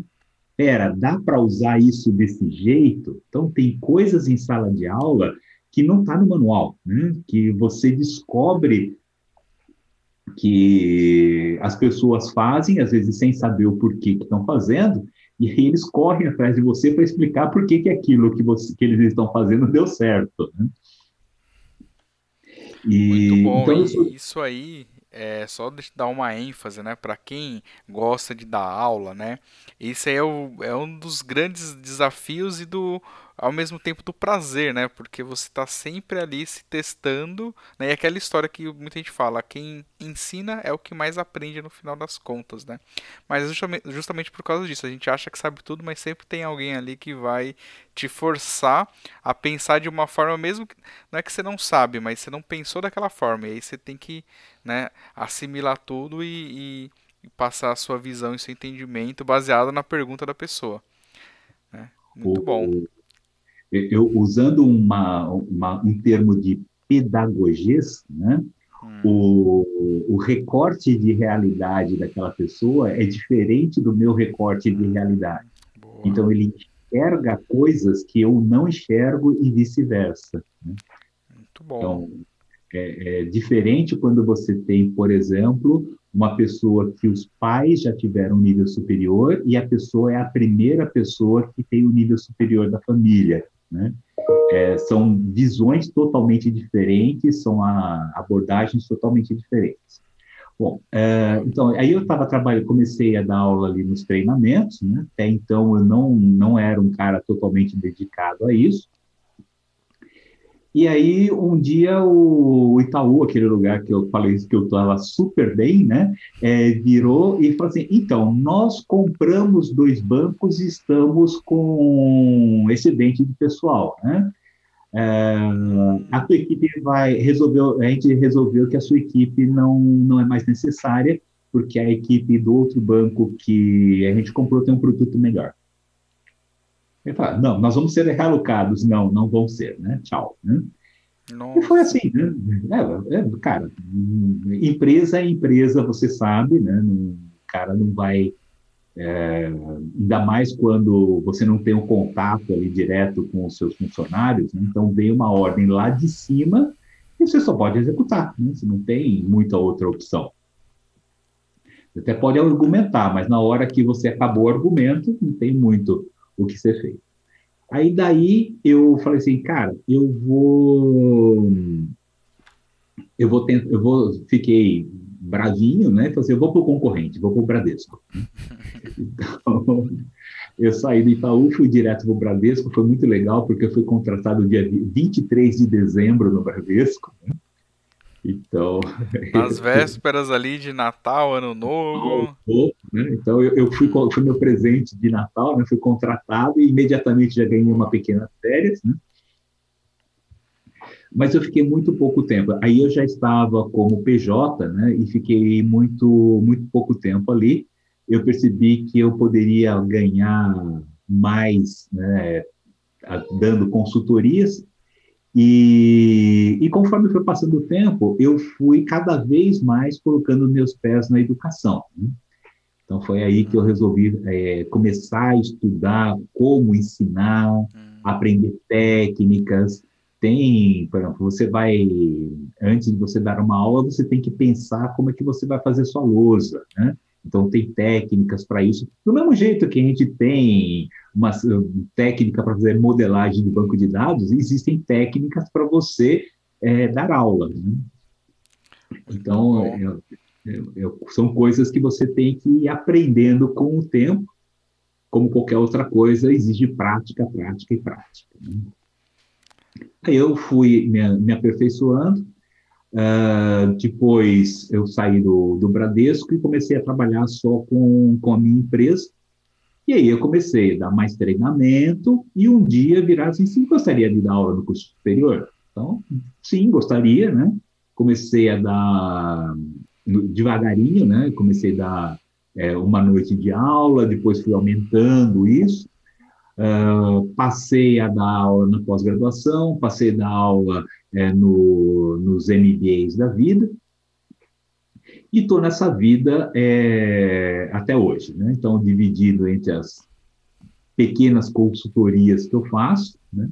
e, o, e a aula. Eu, como eu comentei, realmente, é, se eu pudesse, eu, eu largaria tudo e só ficaria dando aula mas infelizmente é, o professor não é tão bem pago quanto eu gostaria de ser. Uhum. E aproveitando isso, esse comentário, né, é uma coisa que aqui no Brasil, né, não sei muito bem nos outros países, mas infelizmente aqui os professores, né, que como eu comentei no início ali, tem essa função aí que não é fácil, a pessoa tem que é, gostar mesmo de verdade, né, para fazer tudo isso, tem que ter uma paciência muito grande para conseguir lidar com tudo isso, mas ainda assim, né, mesmo em cursos aí superiores e tudo mais, a remuneração não é tão boa quanto deveria, né? Porque querendo ou não, o professor é o cara que vai formar as outras pessoas, vai formar o profissional que vai estar tá lá. Mas o profissional acaba, né, por conta do mercado, tendo um retorno financeiro às vezes muito maior, superior, né? É, é curioso isso, né? E mas por isso que quem é professor eu sempre vejo porque eu tenho vontade, eu já faço um pouco esse papel, digamos assim, há um bom tempo. Eu sempre gostei, mas é, eu vejo que não é fácil, né? É, e às vezes dá medo também. Você fala, meu, será que eu consigo viver só disso, né? Ah, eu, eu, como eu já, já comentei com, com você e outras pessoas sabem, eu tenho uma filha especial? E, então, não, eu não consigo viver só com o salário dos professores, porque é, só o, o, os tratamentos dela é, vai uma, uma, uma, grana bem, bem razoável. Né? Uhum. Então, então é, é, uma, é uma resposta que, para mim, é que, olha, eu não consigo viver com, só com o salário dos professores. Pode ser que outras pessoas que não tenham esses custos que eu tenho é, consigam consigam viver, mas uhum. meu caso específico não. aí, bom, então, aí é essa, é essa história. Né? O, a minha carreira foi seguindo é, bem estável, né? então dificilmente eu fiquei algum momento sem trabalhar, sempre dentro da área de TI, mesmo que seja na área de educação, dentro da educação de, de TI. Tenho aí o meu, meu livro de banco de dados, né, de, do, que é escrito com a parceria, inclusive, da Sandra Pulga, né, e mais, Me passa depois o link é, para a gente colocar aqui na descrição, porque se o pessoal que ver esse vídeo depois, ou até o pessoal que está acompanhando agora, Né? Se interessar, a gente deixa o link na descrição e aí quem quiser pode dar uma olhada lá e comprar esse livro. É, esse, esse livro é bem interessante porque a gente procurou focar na parte de negócio e na parte de modelagem. Hum, e a, a, editora pediu que a gente colocasse uma parte de administração. A parte de administração, a gente olhou para a cara do outro e falou, cara, vamos colocar aqui só para constar, né, para a editora ficar satisfeita, mas o que a parte realmente é tá explicando para o pessoal o que, que é negócio e como fazer os modelos em cima dele. E depois eu, eu passo o link lá para você. Beleza, passa para a gente colocar aqui para a galera dar uma conferida aí para quem não viu ainda o livro. É, legal. É, enfim, o é isso, né? Aí já o restante aí são só eu estava comentando com o pessoal antes de começar é, a, a live, gente. Eu fiz uma conta de padeiro, né? E juntando todas as palestras, cursos rápidos, é, eventos, né, que a gente foi participando, né? É, então, de 2000 para cá, nesses 20 anos, foram praticamente 15 mil alunos, né? 15 mil pessoas com quem eu pude interagir é, como, como professor. Quando eu fiz essa conta, essa conta eu fiz hoje, tá? Então, é, está fazendo, pô, quantas pessoas será que eu já afetei na vida, né? E quando eu vi esse número, eu falei assim, cara, que responsabilidade que eu acabo tendo, né?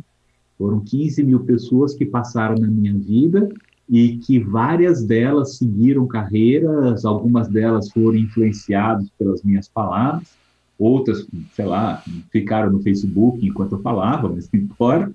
É, e é, e é uma, uma, uma, coisa que é assustadora, né? O, a hora que você olha e fala assim, cara, qual foi o impacto né, que eu causei é, nessa na vida dessas pessoas, né? É, eu imagino que eu deva ter é, melhorado a vida delas, mas sempre fica aquele medo de, bicho, e se eu orientei ela errado? e se eu falei para ela aí, não, você tem perfil de desenvolvedor e não era isso. É sempre sempre essas dúvidas. Ops, boa. O pessoal viu que mexeu aí, eu que tô fazendo arte aqui, desculpa aí, pessoal. Ah, o Serginho, Serginho O Jonathan tá rindo ali. É, não, era pra ser no final. É que a gente, até comentar pra galera, né? A gente tá tentando inovar com algumas coisas na live e normalmente o Jonathan que controlava. Aí eu falei, não, deixa eu controlar aqui que é mais fácil. Mas vocês viram que eu tô só já a segunda vez que eu começo a mexer aqui sem querer, eu clico errado e já até dei um spoiler aí da próxima Golden Talks, mas deixa isso pro é. final. É, é, você está projetando o da atual, né? É, tá agora, tá agora, né, agora tá certo. mas eu apertei aqui e acabou saindo errado. Ah, o André Santos comentou aqui, ó, o Milton, além de grande técnico, é muito culto. Legal conversar com ele, a gente aprende não somente sobre Oracle. Isso é verdade, viu? Até é, reforçando esse comentário aí do André, é, é, eu e o Milton a gente conversou bastante aí essa semana para fazer a prévia, né? E a gente conversou um monte de coisa legal. E realmente ele tem esse. Dá, só conversando com ele dá para ver que ele tem essa. É, como é que eu posso falar? Essa as palavras dele é como se estivesse conversando com um pai, com um amigo, né? Ele está sempre tentando aí é, te motivar de alguma forma, né? Inclusive tem um comentário que eu achei bem legal que a gente conversando com ele, que eu falei, pô, as faculdades hoje em dia, né, não tá formando a galera direito, né? Ou, ou tá muito distante do que a gente vê no mercado, né? E aí ele falou mais ou menos assim, olha, na verdade, né, a faculdade não vai te ensinar a Oracle, não vai te ensinar nenhum produto, né? Ela vai te ensinar conceitos.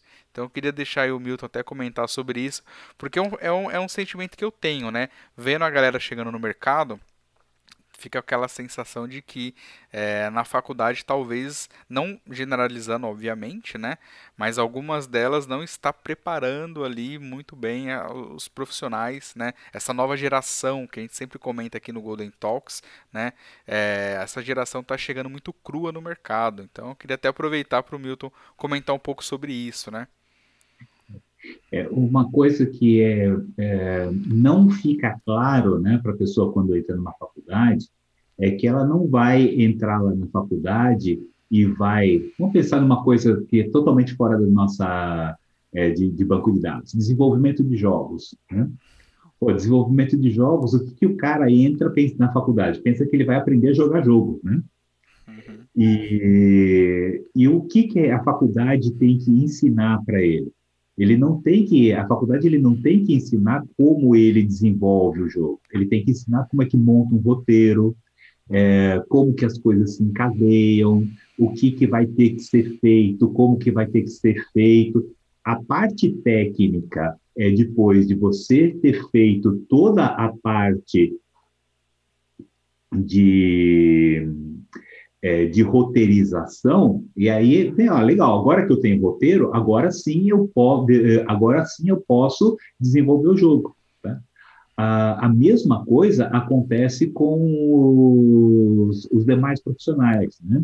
Não importa, obviamente que você precisa ter a prática, né? Você não pode chegar totalmente cru é, no, no mercado, mas a gente não pode formar arrastadores de botão na área de TI. Eu estava conversando ontem, né? Ontem que eu estava é, conversando com o pessoal que está desenvolvendo um projeto fantástico de computação quântica, né? Inclusive, eu comecei a estudar computação quântica por causa desse projeto. Hum. É, é, cara, a parte de física deles, eu estou falando assim, cara, eu acho que eu devia ter sido físico, não. É, é muito entusiasmadora a parte da física. O, o que, que a gente estava conversando? É que a linguagem que a gente tem, né, que é o Q-Sharp, ele é uma linguagem fácil de aprender. É, só que se o cara não tem o, o, conceito da computação quântica, ele só sabe programar. E a gente chegou à seguinte conclusão, batendo, batendo papo. A gente tem um monte de gente que sabe apertar botão e arrastar caixinha, mas a gente não tem tanto desenvolvedor no mercado. O cara que para, pensa, analisa e fala: a melhor solução é essa. É, então, a faculdade, ela não pode. É, é, deixa eu mudar a minha frase. Ah, qualquer coisa que você queira aprender hoje em dia, você abre o YouTube e você aprende. É, se você quer aprender a instalar um Golden Gate, né, você vai lá e, e, vai achar um vídeo do Gilson explicando para você como é que faz a, a instalação. Né? Ah, eu preciso fazer uma integração. Você vai ter um vídeo lá do Gilson fazendo, ensinando a fazer uma integração. Só que se a pessoa não tiver ali os conceitos sobre o que ele está fazendo, ele simplesmente vai aprender o que escrever e como é, e como arrastar o botão. Né? Uh, o que a faculdade precisa ensinar a gente a fazer é a nadar nesse oceano de informação. Tá? A gente tem muita coisa é, dentro da, da internet que a gente não tem a menor ideia se está certo ou se está errado. Uma das coisas que eu, eu até comentei no, no nosso papo prévio uma das coisas que eu faço com os meus alunos da graduação é perguntar para eles, no primeiro de aula, se criptonita existe. Né? E, e eu, eu, lanço esse desafio para o pessoal falar: ó, na vida real, existe criptonita? Né? Sim ou não? A resposta tem que ser sim ou não. O que, que atrapalha? O, a, a, a Times fez uma brincadeira de 1 de abril, é, falando que um cientista russo tinha descoberto um material verde que brilha no escuro é, e que ele batizou de kryptonita. Tá? E um monte de gente compartilhou essa notícia como se fosse verdadeira. Tá? Então, a, a função da faculdade é ensinar o aluno a peneirar essas informações até chegar em uma coisa é, que seja verdadeira, né? essa é uma coisa certa. Se você é, pega, por exemplo, hoje, hoje o, teve um, um ex-aluno que virou e mandou uma mensagem desesperado para mim: Olha, Milton, eu não estou conseguindo fazer uma determinada operação. Né? Já usei o IP, já usei isso, já usei aquilo, não está funcionando. Eu olhei para ele, mas de onde você tirou isso? Ah, eu entrei aqui no Stack Overflow, tinha um código que aparentemente resolvia, eu copiei, colei e não está funcionando. Aí eu parei assim, você lembra do Group By? Ele parou, olhou assim, cara, era só ter colocado um Group By aqui? É, era só isso, você não precisava ter colocado todas as 16 linhas de código aqui, era só o Group By que você precisava colocar aqui. O cara já é formado, tá? O cara, cara já tem uma experiência, já está no mercado, mas ele não, não manteve esse conceito né, do, do agrupamento, e quando precisou, correu na internet. E aí eu fico me sentindo culpado, né? Fazer, cara, eu devia ter insistido mais com esse cara para ele aprender a filtrar aquilo que ele encontra na internet, porque senão eu vou sair encontrando query com hint e vou tentar e achar que hint vai resolver qualquer problema no é, do, do banco. É, o Serginho até está comentando o full stack overflow. Né? Então, a faculdade, ela tem que ensinar você a pesquisar, a estudar, a, a se virar sozinho dentro desse mundo de informação, tá? Porque a informação está lá, né? É só você saber procurar. Muito ah, bom, por mais, muito bom, né? Por mais triste que pareça, é, tem gente que realmente não sabe nem procurar é, no, no Google. Verdade. O... Não sabe pesquisar, né? É. No, no início do ano, teve um aluno que virou falando, professor, eu queria fazer BI, mas praticamente não tem emprego de BI. Hum. Eu, eu, dei aquela parada, assim, como é que você procurou isso, né? Ah, eu vim aqui e procurei emprego BI. Entrou no Google e escreveu isso. Tá, deixa eu fazer uma outra pesquisa aqui. Aí eu mostrei para ele o que, que ele estava fazendo de errado, e ele falou assim, nossa, né, só aqui tem mais de 600 oportunidades. É, pois é, né? Então, é, é, é, é isso que a gente está tendo que ensinar para as pessoas, como pesquisar, porque a informação está lá, só que se ela não sabe pesquisar, se ela não sabe filtrar o que é bom e o que é mal, ele vai achar que isso seja uma escolha errada das operações. Isso aí. E puxando esse gancho também, né? Realmente, hoje a gente tem aí uma quantidade de fake news muito grandes e também de conteúdo técnico, digamos que com a qualidade não boa, para não falar outra coisa. E aí a galera acaba indo ali seguindo sem pensar muito e só reproduzindo sem saber o que está fazendo muito bem, né? Eu falo isso até pro Golden Gate, né? Puxando o gancho aí. Que eu falo muito pra galera. Todo mundo que termina o treinamento, eu falo, ó, tá vendo? A partir de agora vocês vão começar a ver as coisas na internet, vocês vão ver o quanto de coisa não é que tá errado, mas o contexto que você tá vendo ali, às vezes não é pro que você quer. Mas você vai fazer o que o cara tá falando porque parece que vai resolver. E muitas vezes piora o problema, né? Hum. Então isso é muito importante, saber filtrar mesmo e saber pesquisar as coisas, porque a informação em algum lugar, normalmente a gente acha. E, só que é muito mais confortável você chegar lá, clicar no botão e tá pronto, né? Verdade. Eu, eu, eu faço os meus uh, alunos coitados, né? É, sofrerem em cima do, dos terminais Linux, né? Usando SQL Plus, né? Justamente para fazer, ó, cara, aqui você não vai ter botão. Aqui ou você vai saber ou você não vai saber. Boa.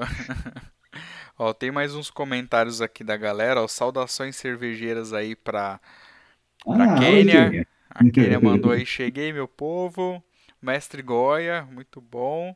Uhum. E o Regis também, né? Fala, Regis. Boa noite aí, ó. Boa Nassim Sininho. Muito bom. Oh, legal. E galera, aproveitando, ó, deixem aí sua pergunta, seu comentário pro Milton Goya, tá bom? Porque eu vou pedir para ele contar aquela história lá que eu falei agora há pouco do tiro, né? Tiro de arma de fogo de verdade, uma arma que mata. Inclusive matou um servidor, né? Então eu vou deixar é ele contar essa história pra gente saber o que que é essa história. Legal. Bom, é, normalmente eu conto essa história quando a gente está tendo as aulas de backup, né, e a gente vai começar é, a falar, né, sobre DataGuard, como é que funciona toda essa parte de alta disponibilidade. É, essa história é verdadeira, tá, gente? Não, não, não tem fake news aqui. Eu só não vou citar o nome da empresa, né, por, por motivos éticos. Mas eu, eu dou todas as referências. É, essa empresa fica ali em Embu das Artes, né? E quando você está saindo de Embu das Artes e voltando para São Paulo, né? Você passa por uma curva no trevo, tem um prédio branco lá no final, é essa empresa. Quem é da região já sabe de qual eu estou falando, né? E quem não é nunca vai ficar sabendo qual que é essa empresa. Pois bem, né? Então nós estamos falando de uma época que só existia stand-by, tá? Então estávamos falando de uma época muito próxima. É, a empresa é, contratou um segurança é, para aquilo que eles chamam da hora dos malditos, né? O que, que é a hora dos malditos? É aquela é aquele momento é, é aquele é, é aquela, o horário onde o segurança é, fica trabalhando perto da, da meia-noite. Né? Então, é aquele. Você começa o turno às 10, né? E, e vai indo até mais ou menos perto das 4 horas da manhã. É, é um horário horrível de você trabalhar, porque é aquela. Se a pessoa está com sono, né? Ela já vai ficando é, não fica tão atenta né, quanto, quanto deveria. E o, o cara era um segurança novo, uh, ele era ainda daquele sistema antigo de bater ponto de segurança, não sei se vocês... Hoje em dia, o cara anda com bastão e vai tocando em alguns pontos estratégicos para registrar. Na época, eles deixavam uma chave pendurada em pontos estratégicos, o cara andava com um relógio de ponto com ele, redondinho, ia lá e batia, gerava uma chave para isso. Então, ele tinha que ficar circulando e girando essa porcaria de chave para demonstrar que ele estava acordado, né? que ele não tinha ficado dormindo em, em algum canto não sei se vocês sabem, mas as fábricas são feitas de concreto armado, e o concreto armado, durante o dia, eles vão recebendo o calor do sol e eles vão dilatando, né? então ele vai ficando maior.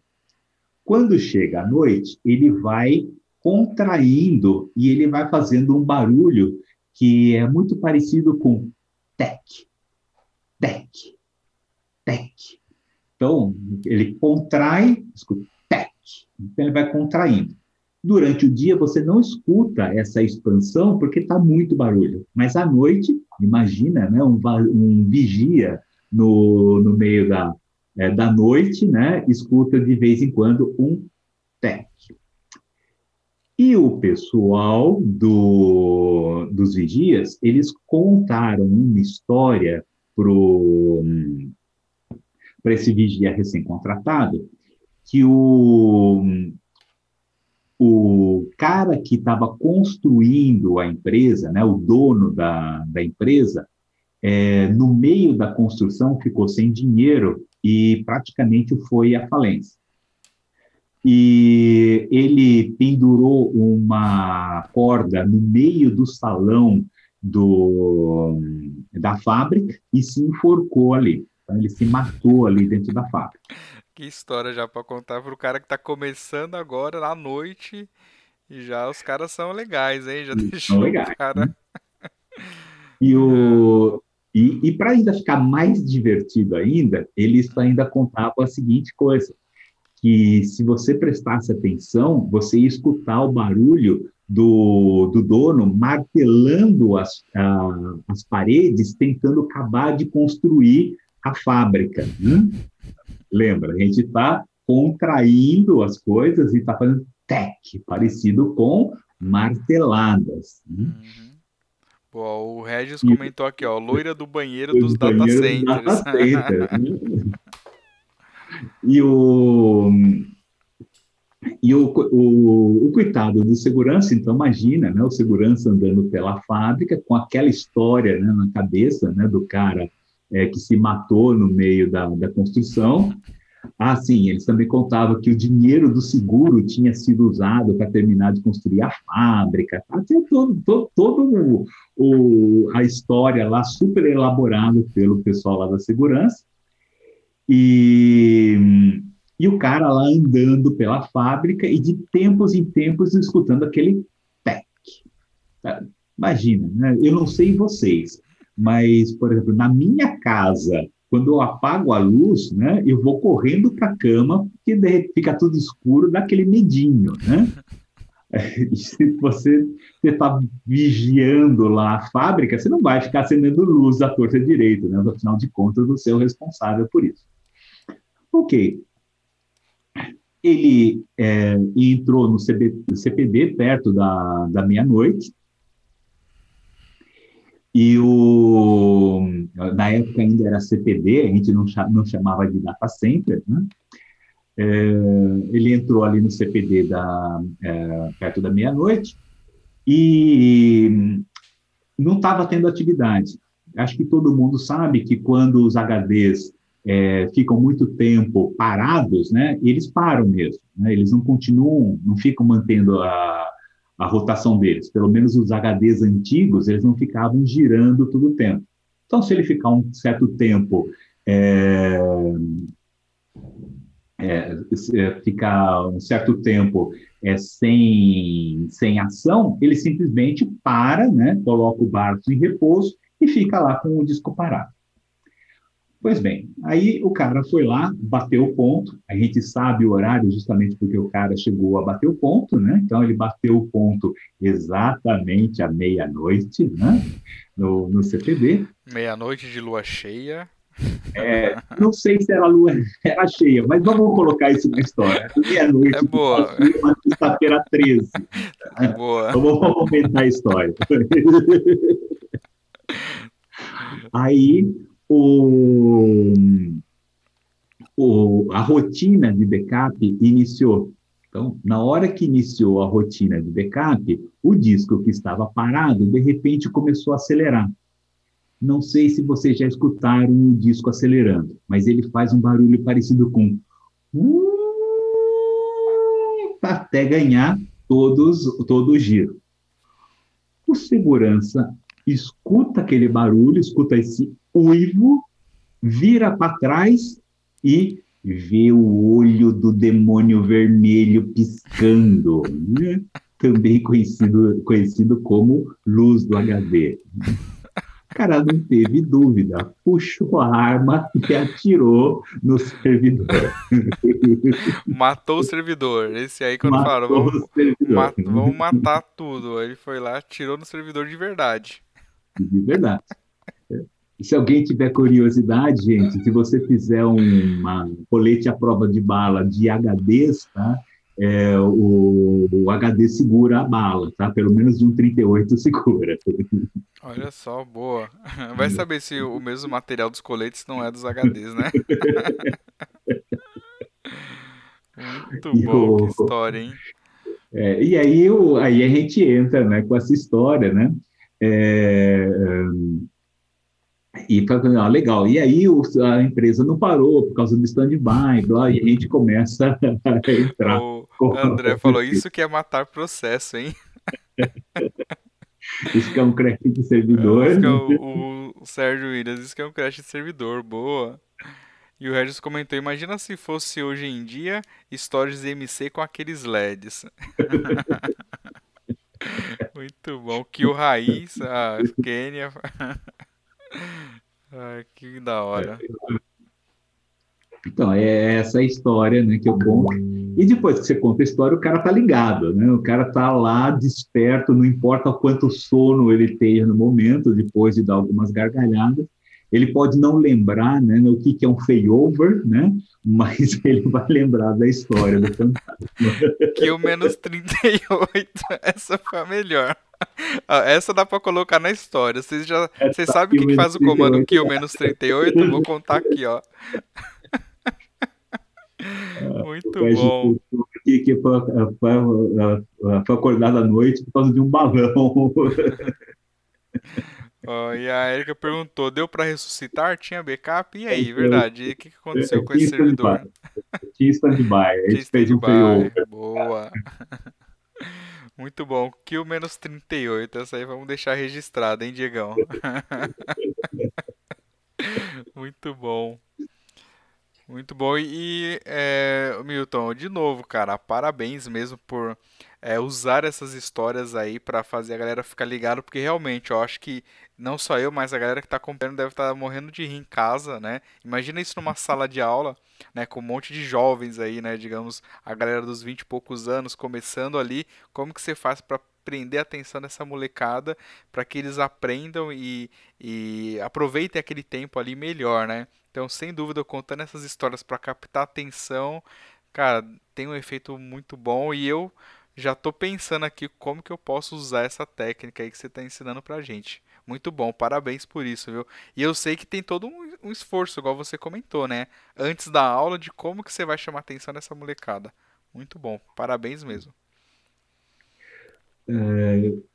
Que que tá Feliz dia do vai cair na prova. Né? tem Boa. que anotar? Boa. Feliz dia do. Esse grupinho aí no fundo, pode ir dispersando. Né? É. Boa. O professor, preciso de 05. Pode dar. Eu não entendi. Pode, pode dar, dar é, pode dar uma força aí. é mesmo, agora uma pergunta, Milton. Você. É... Nas, nas turmas que você deu, você já teve que reprovar muitos alunos? Olha, é, não, eu sou contra reprovar aluno, né? É, eu só reprovo realmente se a pessoa está pedindo, né, é, para ser reprovado, tipo, xingar minha mãe, né? O cara, aí é, ele pediu para ser reprovado. Aí você dá um chute para fora da faculdade, né? Tá. Ok, né? O que, que tem é minha mãe, né? Não, então, professor, não, desculpa, é da minha que eu estou falando, né? É, então, o nossa, deixa eu ver uma coisa. Nossa, reparou que o episódio é o episódio 38? É o 38? Deixa eu ver aqui. É o 38, John? É. Isso. É. Agora tá ficando histórica essa live, né? Alguma coisa tem. Depois a gente pode até atualizar, né? Episódio Kill menos 38. A gente atualiza aí depois, viu, John? Muito bom. Então, eu, eu sou aquele professor que arredonda 2,5 para 7, cara. Olha então, só que bom, hein? Generoso. Eu sou generoso. Só que eu tenho as minhas condições para isso. Né? É, por exemplo, tem, tem aluno que ele tem muita dificuldade com prova escrita, tem aluno que às vezes brigou com a namorada, que está com o pai doente. É, eu, eu já tive aluno epilético. Uh, então, tem todos. Cara, eu, eu aviso para eles, cara, eu arredondo 2,5 para 7 tranquilamente, mas eu tenho as minhas condições. Então, uh, por exemplo, eu tive, uh, eu tive alguns alunos que eu fazia chamada oral. Ok, né? Você sabe assunto? Sei. Tá bom, ó, tá aqui, tá o canetão aqui, vai ali na frente, explica a arquitetura Oracle para mim. Né? E o cara explicava na boa, mas ele tinha, por exemplo, alguma dificuldade com prova e aí ele não conseguia ir bem, né? Ou se você está com a cabeça ali no mundo da lua, né? Você fala assim, cara, meu pai está doente lá no hospital, é, minha mãe está ali chorando aos prantos, eu vim aqui para a faculdade para ter um alívio na minha cabeça, não consegui estudar, não tem problema, né? A gente, ó, que legal, depois a gente vai lá e faz alguma coisa, prepara um trabalho. É, eu, já, eu já pedi, por exemplo, para um aluno pegar um capítulo de um livro e parágrafo por parágrafo escrever à mão o que, que ele tinha entendido daquele capítulo. Hum. Né? E eu dei três meses, três meses para o cara fazer isso. Fala se você me chegar com um caderno com tudo isso é, para mim no, no final do mês, eu, é, eu te, te arredondo a nota de 2,5 para 7 sem problema algum. tem aqueles caras que não, não só querem passar de ano, né? Então, você, todo mundo já teve esse é, esse tipo de, de, colega, né? Que eu, eu, eu, acho que até comentei com, contigo que eu tenho muito aluno que ele só está fazendo a faculdade para poder virar gerente, né? Que ele não precisa, ele tem um conhecimento técnico até maior do que o meu, mas ele precisa se submeter àquilo, porque senão ele não vai prosseguir na, na carreira dele. Uhum. Então, esse cara, ah, cara, não, não, não, a sua prova teve alguma coisa que eu não fui bem? Não, não tem problema, cara. A sua especialização não é essa, então vem aqui, dá uma aula sobre isso, traz gente aí da tua empresa é, para dar, dar uma, uma, aula extra, eu te dou nota em cima disso. Uhum. É, eu realmente não, é, se eu te der um pâncreas, não, não, não precisa não dar, dar o pâncreas, não. Uma caixa de bombom da Copenhague eu também estou arredondando. Aí, ó, fica a dica para a galera, hein? Os alunos que estavam fazendo prova agora há pouco, que você comentou, né? Ó, fica a dica, hein? o, eu costumo brincar. É, é, eu costumo brincar com o pessoal, logo quando a gente começa, assim, olha, é, se vocês acham que vocês podem me, eh, me, comprar com comida, saibam que eu adoro, adoro coxinha. Né? Pô, justo. Já vou adiantar aqui, ó. Boa. Mas legal, muito bom essa, essa abordagem, o Milton, porque tem tudo isso mesmo, né? Você tá vendo ali o aluno, mas o contexto que ele tá, né? E às vezes acontece, às vezes acontece de o cara trabalhar virado, tá dois, três dias por causa de problema e ter prova na semana, não consegue estudar, não consegue descansar, mas tem que fazer a prova e aí já viu, né? Cara, a gente conhece os alunos, às vezes a gente não lembra do nome dele, mas é, às vezes a gente encontra o cara é, depois no, no mercado, né? Aí fala assim, ah, eu era um ótimo aluno, né? Aí você fala assim, não, você não era. Não. a revanche, né? Agora é. vou contar a verdade. Mas é, a gente lembra das pessoas, a gente sabe, às vezes, é, é, às vezes a gente não lembra do nome da pessoa ali na hora, Inclusive, uma das coisas mais. É, é essa história eu não contei para você, né? O, antes da pandemia, eu estava ali no shopping Vila Lobos uhum. com, com a minha esposa, né? Tava minha esposa, minha filha. Aí, de repente, vira uma menina muito, mas muito bonita, né? É, olha para mim, abre um sorriso e vem na minha direção, né? Aí minha esposa me dá um cutucão e fala, cumprimenta que é tua aluna. Aí, oi, professor, como que você tá? Eu fui sua aluna no, no curso tal, aí você nem lembra mais, né? Depois, quando ela vai contando aí, você lembra. Aí passou um tempo, eu virei para mim, você sabia que era aluna, né? Ela virou para mim e assim, mulher jovem, bonita, me viu do teu lado, abriu um sorriso, veio, veio na sua direção, só pode ser aluno. Boa. Bom, pelo menos você não vai ter problema de dormir de calça jeans, né? Não, esse, esse tipo de problema não tem. Beleza, muito bom.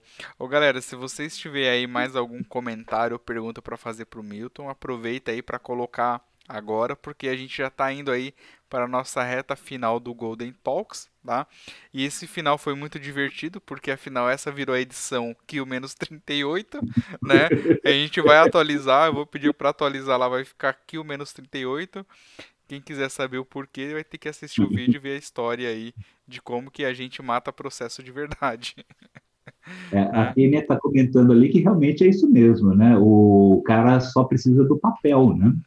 E a, gente conhece vários orassauros, né, que não tem nenhuma certificação, né, e que são referências aí no mercado. Né? Inclusive, eu vou aproveitar esse gancho para falar uma coisa aqui que é, também acho que poucas pessoas sabem, né? É, um dia a gente pode contar isso com mais detalhes, mas para quem não sabe, né, eu demorei nada mais, nada menos do que 13 anos para pegar o meu diploma, tá? Então tem muitas histórias aí, mas eu vou só resumir nisso. Um dia eu conto mais aí para vocês toda a história. Mas já teve casos de é, eu ter oportunidade e por não ter o diploma, embora eu tinha todos os requisitos de bagagem, conhecimento, experiência, né, a empresa exigiu o diploma. Então eu sempre falo que nesse sentido eu não sou é, um bom exemplo. Então façam a faculdade, terminem, peguem o diploma e depois né, tira esse peso aí das costas, porque eu fiquei muito tempo entre idas e vindas, né, até conseguir. Depois que você está no mercado, que você está conseguindo, né, é, crescer, desenvolver e tudo mais, fica mais difícil ainda você voltar para a faculdade ou você conseguir concluir, porque o mercado te puxa, o trabalho te puxa, né, certificações, estudo e não que você para de estudar, que isso nunca aconteceu, mas a prioridade acaba sendo o seu emprego ou sua carreira e a faculdade fica sendo um detalhe, né? Mas enfim, é isso aí. 13 anos, Érica. Mas é. foi, consegui, já tenho diploma, já sou formada. Mas demorei um tempinho. Então, é, Kênia, é, tem, tem alguma, algumas pessoas que, por mais que a gente tente esquecer e não, e não reconhecer na rua, é, a gente não consegue, né? Então, tipo, você, Paulinha, Eriquinha, né? É, foi uma turma realmente que é, me marcou bastante, né? Então, lembro bem desse, do, do pessoal. É, só que tem algumas pessoas que a gente fica, às vezes, 15 anos sem ver, né? Então, uma pessoas mudam. ah, outra coisa que é divertida para como, como professor, é, outro dia veio uma amiga de Portugal, né, amiga da minha esposa, a minha esposa não ia poder sair com ela e ela queria sair para dançar em São Paulo. Aí eu peguei e falei, ah, legal, vamos nós, né? Só para você saber, eu não sou baladeiro, tá? Então não conheço as baladas de São Paulo. Ela quis ir numa balada dos anos 80. Aí eu estava com ela lá dançando. De repente me aparecem três alunos do nada, né? E, ô oh, professor, você olha assim, cara, não é possível, né? Estou numa balada anos 80, né? Os caras. E aí eles diziam assim, ah, essa que é a professora, a, a sua esposa da história de Portugal, né? Hum. Na hora, essa, é, essa amiga que é de Portugal, ela pegou e confirmou que era ela mesmo, né? Mas no, no, o que, que aconteceu, né? Do, foi justamente por conta dela ser portuguesa e o, e, ela, e o pessoal falar da história de Portugal. Mas foi muito divertido, aquela coisa, nossa, ainda bem que não foi é, aquelas coisas do tipo, ah, eu vou contar para tua esposa que você estava com outra mulher na balada. Ué, você não me deu aquele ponto, né? Eu vou contar agora o negócio.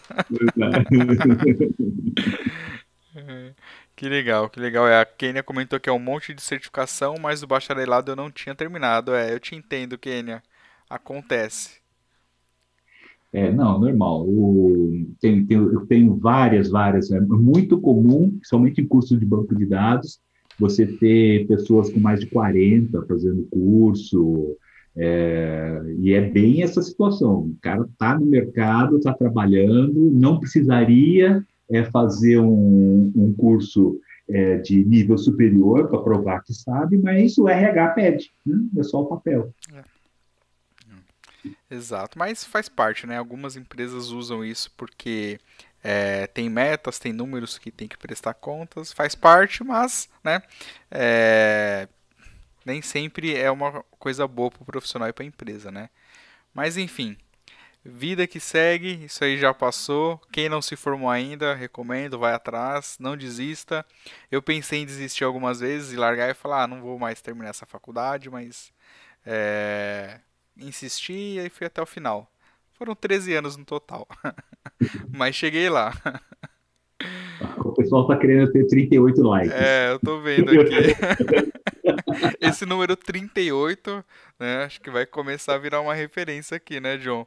Sempre acontece algumas coisas nas lives que a gente vai guardando como referência, né? E essa do 38 realmente é, vai ficar marcado na história aqui do Golden Talks, né? Ó, faltou nove. Erika falou: cadê o Bonacim pra falar do sininho? ó, até o Zabala, que tá lá nos Estados Unidos, ó, falou: poxa, com um professor assim. É, dá até vergonha de fazer outra faculdade. Exato. Dá até vontade, né? Ah, desculpa. Dá até vontade. Dá até vontade de fazer. Desculpa aí, pessoal. Já tô lendo errado já, né? Tô, tô emocionado. tô emocionado é, com o Kill menos 38. Boa. Mas é verdade mesmo, viu? Inclusive, né, eu tô pensando mais pra frente em, em fazer alguma coisa e a gente vai se falar, viu, Milton? Ah, sim, sim, sim. Eu vou te mandar os links depois para você fazer mestrado. Boa. Legal. Ó, precisamos encerrar às 10h38. 38. Faltam 7 likes para ficar 38 likes. Boa. É, então, ó, 10h38 falta um minuto, tá, tá quase ali no bico do corvo. Muito ah, bom. Falou, Ai, pessoal, obrigado. mais um Golden Talks aí, a gente se divertindo bastante, né? É isso que é legal. É, e sempre agradeço toda a galera que sempre participa, comenta e faz com que essas noites fiquem cada vez mais divertidas, né? É, ô Milton, eu vou deixar você é, à vontade agora, se você quiser fazer algum comentário, falar alguma coisa. Para a galera que ainda quiser fazer alguma pergunta, ainda dá tempo, deixa aí o comentário ou uma pergunta que o Milton responde, tá? E eu vou deixar ele falar um pouquinho aí para fazer as considerações finais aí da nossa entrevista de hoje, tá bom, Milton? Ah, legal. O... Eu, uma coisa que eu que eu, eu, eu sempre falo pro eu podia ter 38 alunos. É, uma coisa que eu sempre falo para os meus alunos, gente, é que não importa qual é a ferramenta com que você esteja trabalhando, se é Oracle, DB2, SQL Server, né? Sempre viro para o pessoal, quando me perguntam, hoje em dia, pelo menos, né? É, é, quando me perguntam assim, qual é o melhor banco de dados, eu falo, ah, o que põe dinheiro na tua, na tua conta, né? É, então, é, nesse ponto, eu falo que eu sou muito agnóstico. Né?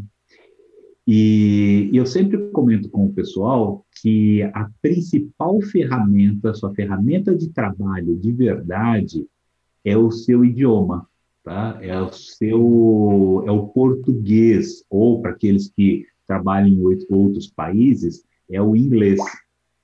Porque se você não sabe escrever um e-mail, se você não sabe se expressar corretamente, se você não consegue colocar um pensamento com início, meio e fim, é, normalmente você vai ficando no descanteio, mesmo que as pessoas façam isso de maneira inconsciente. Né? Então, é, invistam, é, se vocês puderem investir em alguma coisa, invistam em leitura, invistam em é, é, saiam desse mundinho de assistir vídeo do YouTube. Né? É, peguem material escrito para ler, porque o material escrito ajuda a formar ah, os conceitos dentro da sua cabeça. Assistir o vídeo do YouTube é muito mais fácil, mas na hora que você lê, na hora que você para para sentar e imaginar aquilo que a pessoa está descrevendo, você exerce aquela parte da imaginação que o vídeo não permite que você desenvolva. Tá? Então, é, se eu é, se eu puder dar um conselho para vocês é leiam, leiam, não importa o que, tá?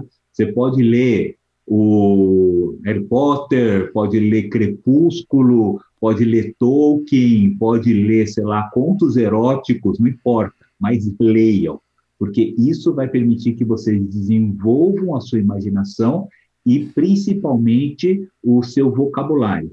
E como eu sempre falo, quanto melhor é o teu vocabulário, mais caro você compra, eh, pode cobrar sua consultoria. Muito ah, bom. Eu tô aqui, eu tô aqui, ó, só para registrar que agora sim, ó, a gente bateu nos 38 likes. Eu acabei de tirar uma foto, eu vou colocar aqui no stories lá do Instagram. Então, realmente aí ficou registrado aí esse número 38 no Golden Talks. muito bom, muito bom. Falta um, falta um. Tá com 37. É, Alguém voltou, que deu 39. É, é, Chegou a bater, mas voltou, não sei. Alguém tirou um para ficar os, os. É que chegou a 39. Boa, acho que foi isso aí. Vai chegar de novo a 38. Falta é... só mais um. É contos eróticos com Joy, né? Um DBA. contos eróticos com Joy é boa. e eu, você sabe porque o, os DBAs não, não gostam de, de restaurante no sequel, né? Hum. Conta aí, porque... porque... Porque they can't join tables. Ah, boa. as, as, as piadas negras ali para entender os conceitos, muito bom. Beleza. Ó, galera, já registrei aqui os 38, agora pode dar like à vontade aí, que o, os 38 likes está registrado. E essa realmente vai ficar a live que o menos 38. Legal. Bom, ô Milton, obrigado pelas palavras, então reforçando aí a ideia, né, da gente focar mais nessa parte aí, o que a gente chama hoje, acho que é soft skills, né, não sei se é essa ideia que você está falando, mas a gente já comentou de outras lives, está reforçando aqui também para a gente se for focar em alguma coisa, focar no desenvolvimento aí dessas habilidades, né? De saber falar, saber escrever melhor. É isso, né? Exatamente. Muito bom, muito bom. Então, pessoal, quero agradecer aí a todos vocês que participaram aí, fizeram essa live ser aí uma das mais divertidas que nós já fizemos até hoje e registramos ela como a live Q-38. Obrigado aí por participar, por mandar as perguntas, é, por fazer a gente dar bastante risada, tá? É, ó, a Kenia tá falando, não acaba não, não acaba não. a gente já tá aí há duas horas, já passou um pouquinho de duas horas aí de live, tá? É, então... É 138 minutos. Né? É, boa. é isso aí, acho que se a gente fizer as contas, vai dar quase isso, hein? 138 minutos, né? Ô, John. Olha só. Então, pessoal, a gente vai finalizar aqui hoje, né? Pra gente não se estender muito. Eu sempre falo que as lives vai ter uma hora, uma hora e meia, mas é, como também eu sempre comento, quando o papo tá bom, quando a live tá boa, a hora voa, a gente nem percebe, né? A gente já tá aqui há mais de duas horas e passou mega rápido. Foi muito divertido ter você aqui, Milton. Obrigado por disponibilizar aí todo o seu tempo, tá? Por vir aqui contar um pouquinho aí da sua história e compartilhar tudo isso com a gente. Mais uma vez, parabéns pelo seu dia, parabéns por ser o professor que você é. Eu, infelizmente, não tive a oportunidade de ter uma aula contigo ainda, tá? Mas eu conheço boa parte dessa galera que já teve e sempre falaram muito bem. Eu confesso que eu tô com até curiosidade, né? De repente, se rolar umas aulas aí, quando voltar essa pandemia, né? Umas aulas aí é, free, né? Eu não sei como é que eu posso falar e eu puder ir assistir uma aula sua, você me avisa que eu vou com todo prazer, né? Para registrar. Eu eu vou fazer o seguinte, eu vou tentar marcar uma aula para você dar aula. Né? Para mim dar aí aula. Você vai lá e, é, que aí você vai lá, fala um pouco sobre Golden Gate para o pessoal, e aí você vai começando a pegar a manha de dar aula para o pessoal da graduação. Legal, então, legal. É. Podemos conversar sobre isso, mas eu queria ver uma aula sua também. Sei, e vou querer umas dicas. E aí a gente pega e fala assim, ó, agora que ó, aquele cara que veio dar aula para a gente, agora estou chamando ele como convidado para assistir uma das nossas aulas. Ah, que aí dá para fazer essa troca sem problema algum. Olha só que legal. Obrigado então pelo convite. É, obrigado de verdade. Vou com certeza. Já está aceito já. Quando pudesse, é só me avisar. Aviso sim, aviso sim. Ah, a própria o, tem outras pessoas aqui que estão aí na, na live hoje que estão na minha lista de eu puxar para dar algumas aulas lá na, na, na FIAP, né, como convidados, né? E quem sabe depois no futuro a gente arrasta como professor para lá. Boa. Ah, esse é um dos meus objetivos pessoais, viu? É como a gente falou, né? Quem dá aula gosta de dar aula por prazer, não é só pelo lado financeiro, né? Também tem isso, obviamente, né? A gente precisa pagar as contas, tal. Mas é, eu tenho ainda assim essa vontade e vamos falando. Quem sabe não dá certo. Aí o pessoal se empolgou aqui também, ó. Me coloca nessa lista aí. Quero assistir pode a aula também. Pode me puxar também. Boa. Ah, beleza. Olha, gente, vocês serão super bem-vindos, né? o primeiro, o primeiro dia de aula, ninguém conhece ninguém, a gente coloca todos vocês lá na aula, Bedel vai ficar olhando para lá, fazendo, de onde apareceu todos esses alunos? Não, é. não se preocupa. Né? Boa, boa, vou, bora, nós vamos, é, nós, vamos nós então, invadir a sala do Milton. Hum. boa. É, a, a Lilian é uma que logo, logo arrasto lá para é, para fazer uma palestra lá para os meninos e depois no futuro a gente. Ah, opa, fechou alguma coisa aqui. Né? Beleza, é isso aí. Bom, muito bom aí conversar com todos vocês. Milton, obrigado.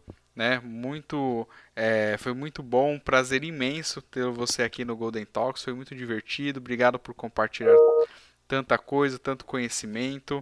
É, Parabéns mais uma vez, né? Ser professor hoje é um grande desafio, como eu comentei logo lá no início na abertura. Né? É, seria muito bom se as pessoas valorizassem, se as empresas valorizassem mais ainda os professores, né? que é uma das profissões aí, talvez a mais importante que exista, né? que é você formar outras pessoas. Então, é, se você aí que tem um professor também, ou conhece o Milton, não se esqueça aí de sempre reforçar essa parte da importância do educador, tá? Que é muito importante e às vezes passa desapercebido.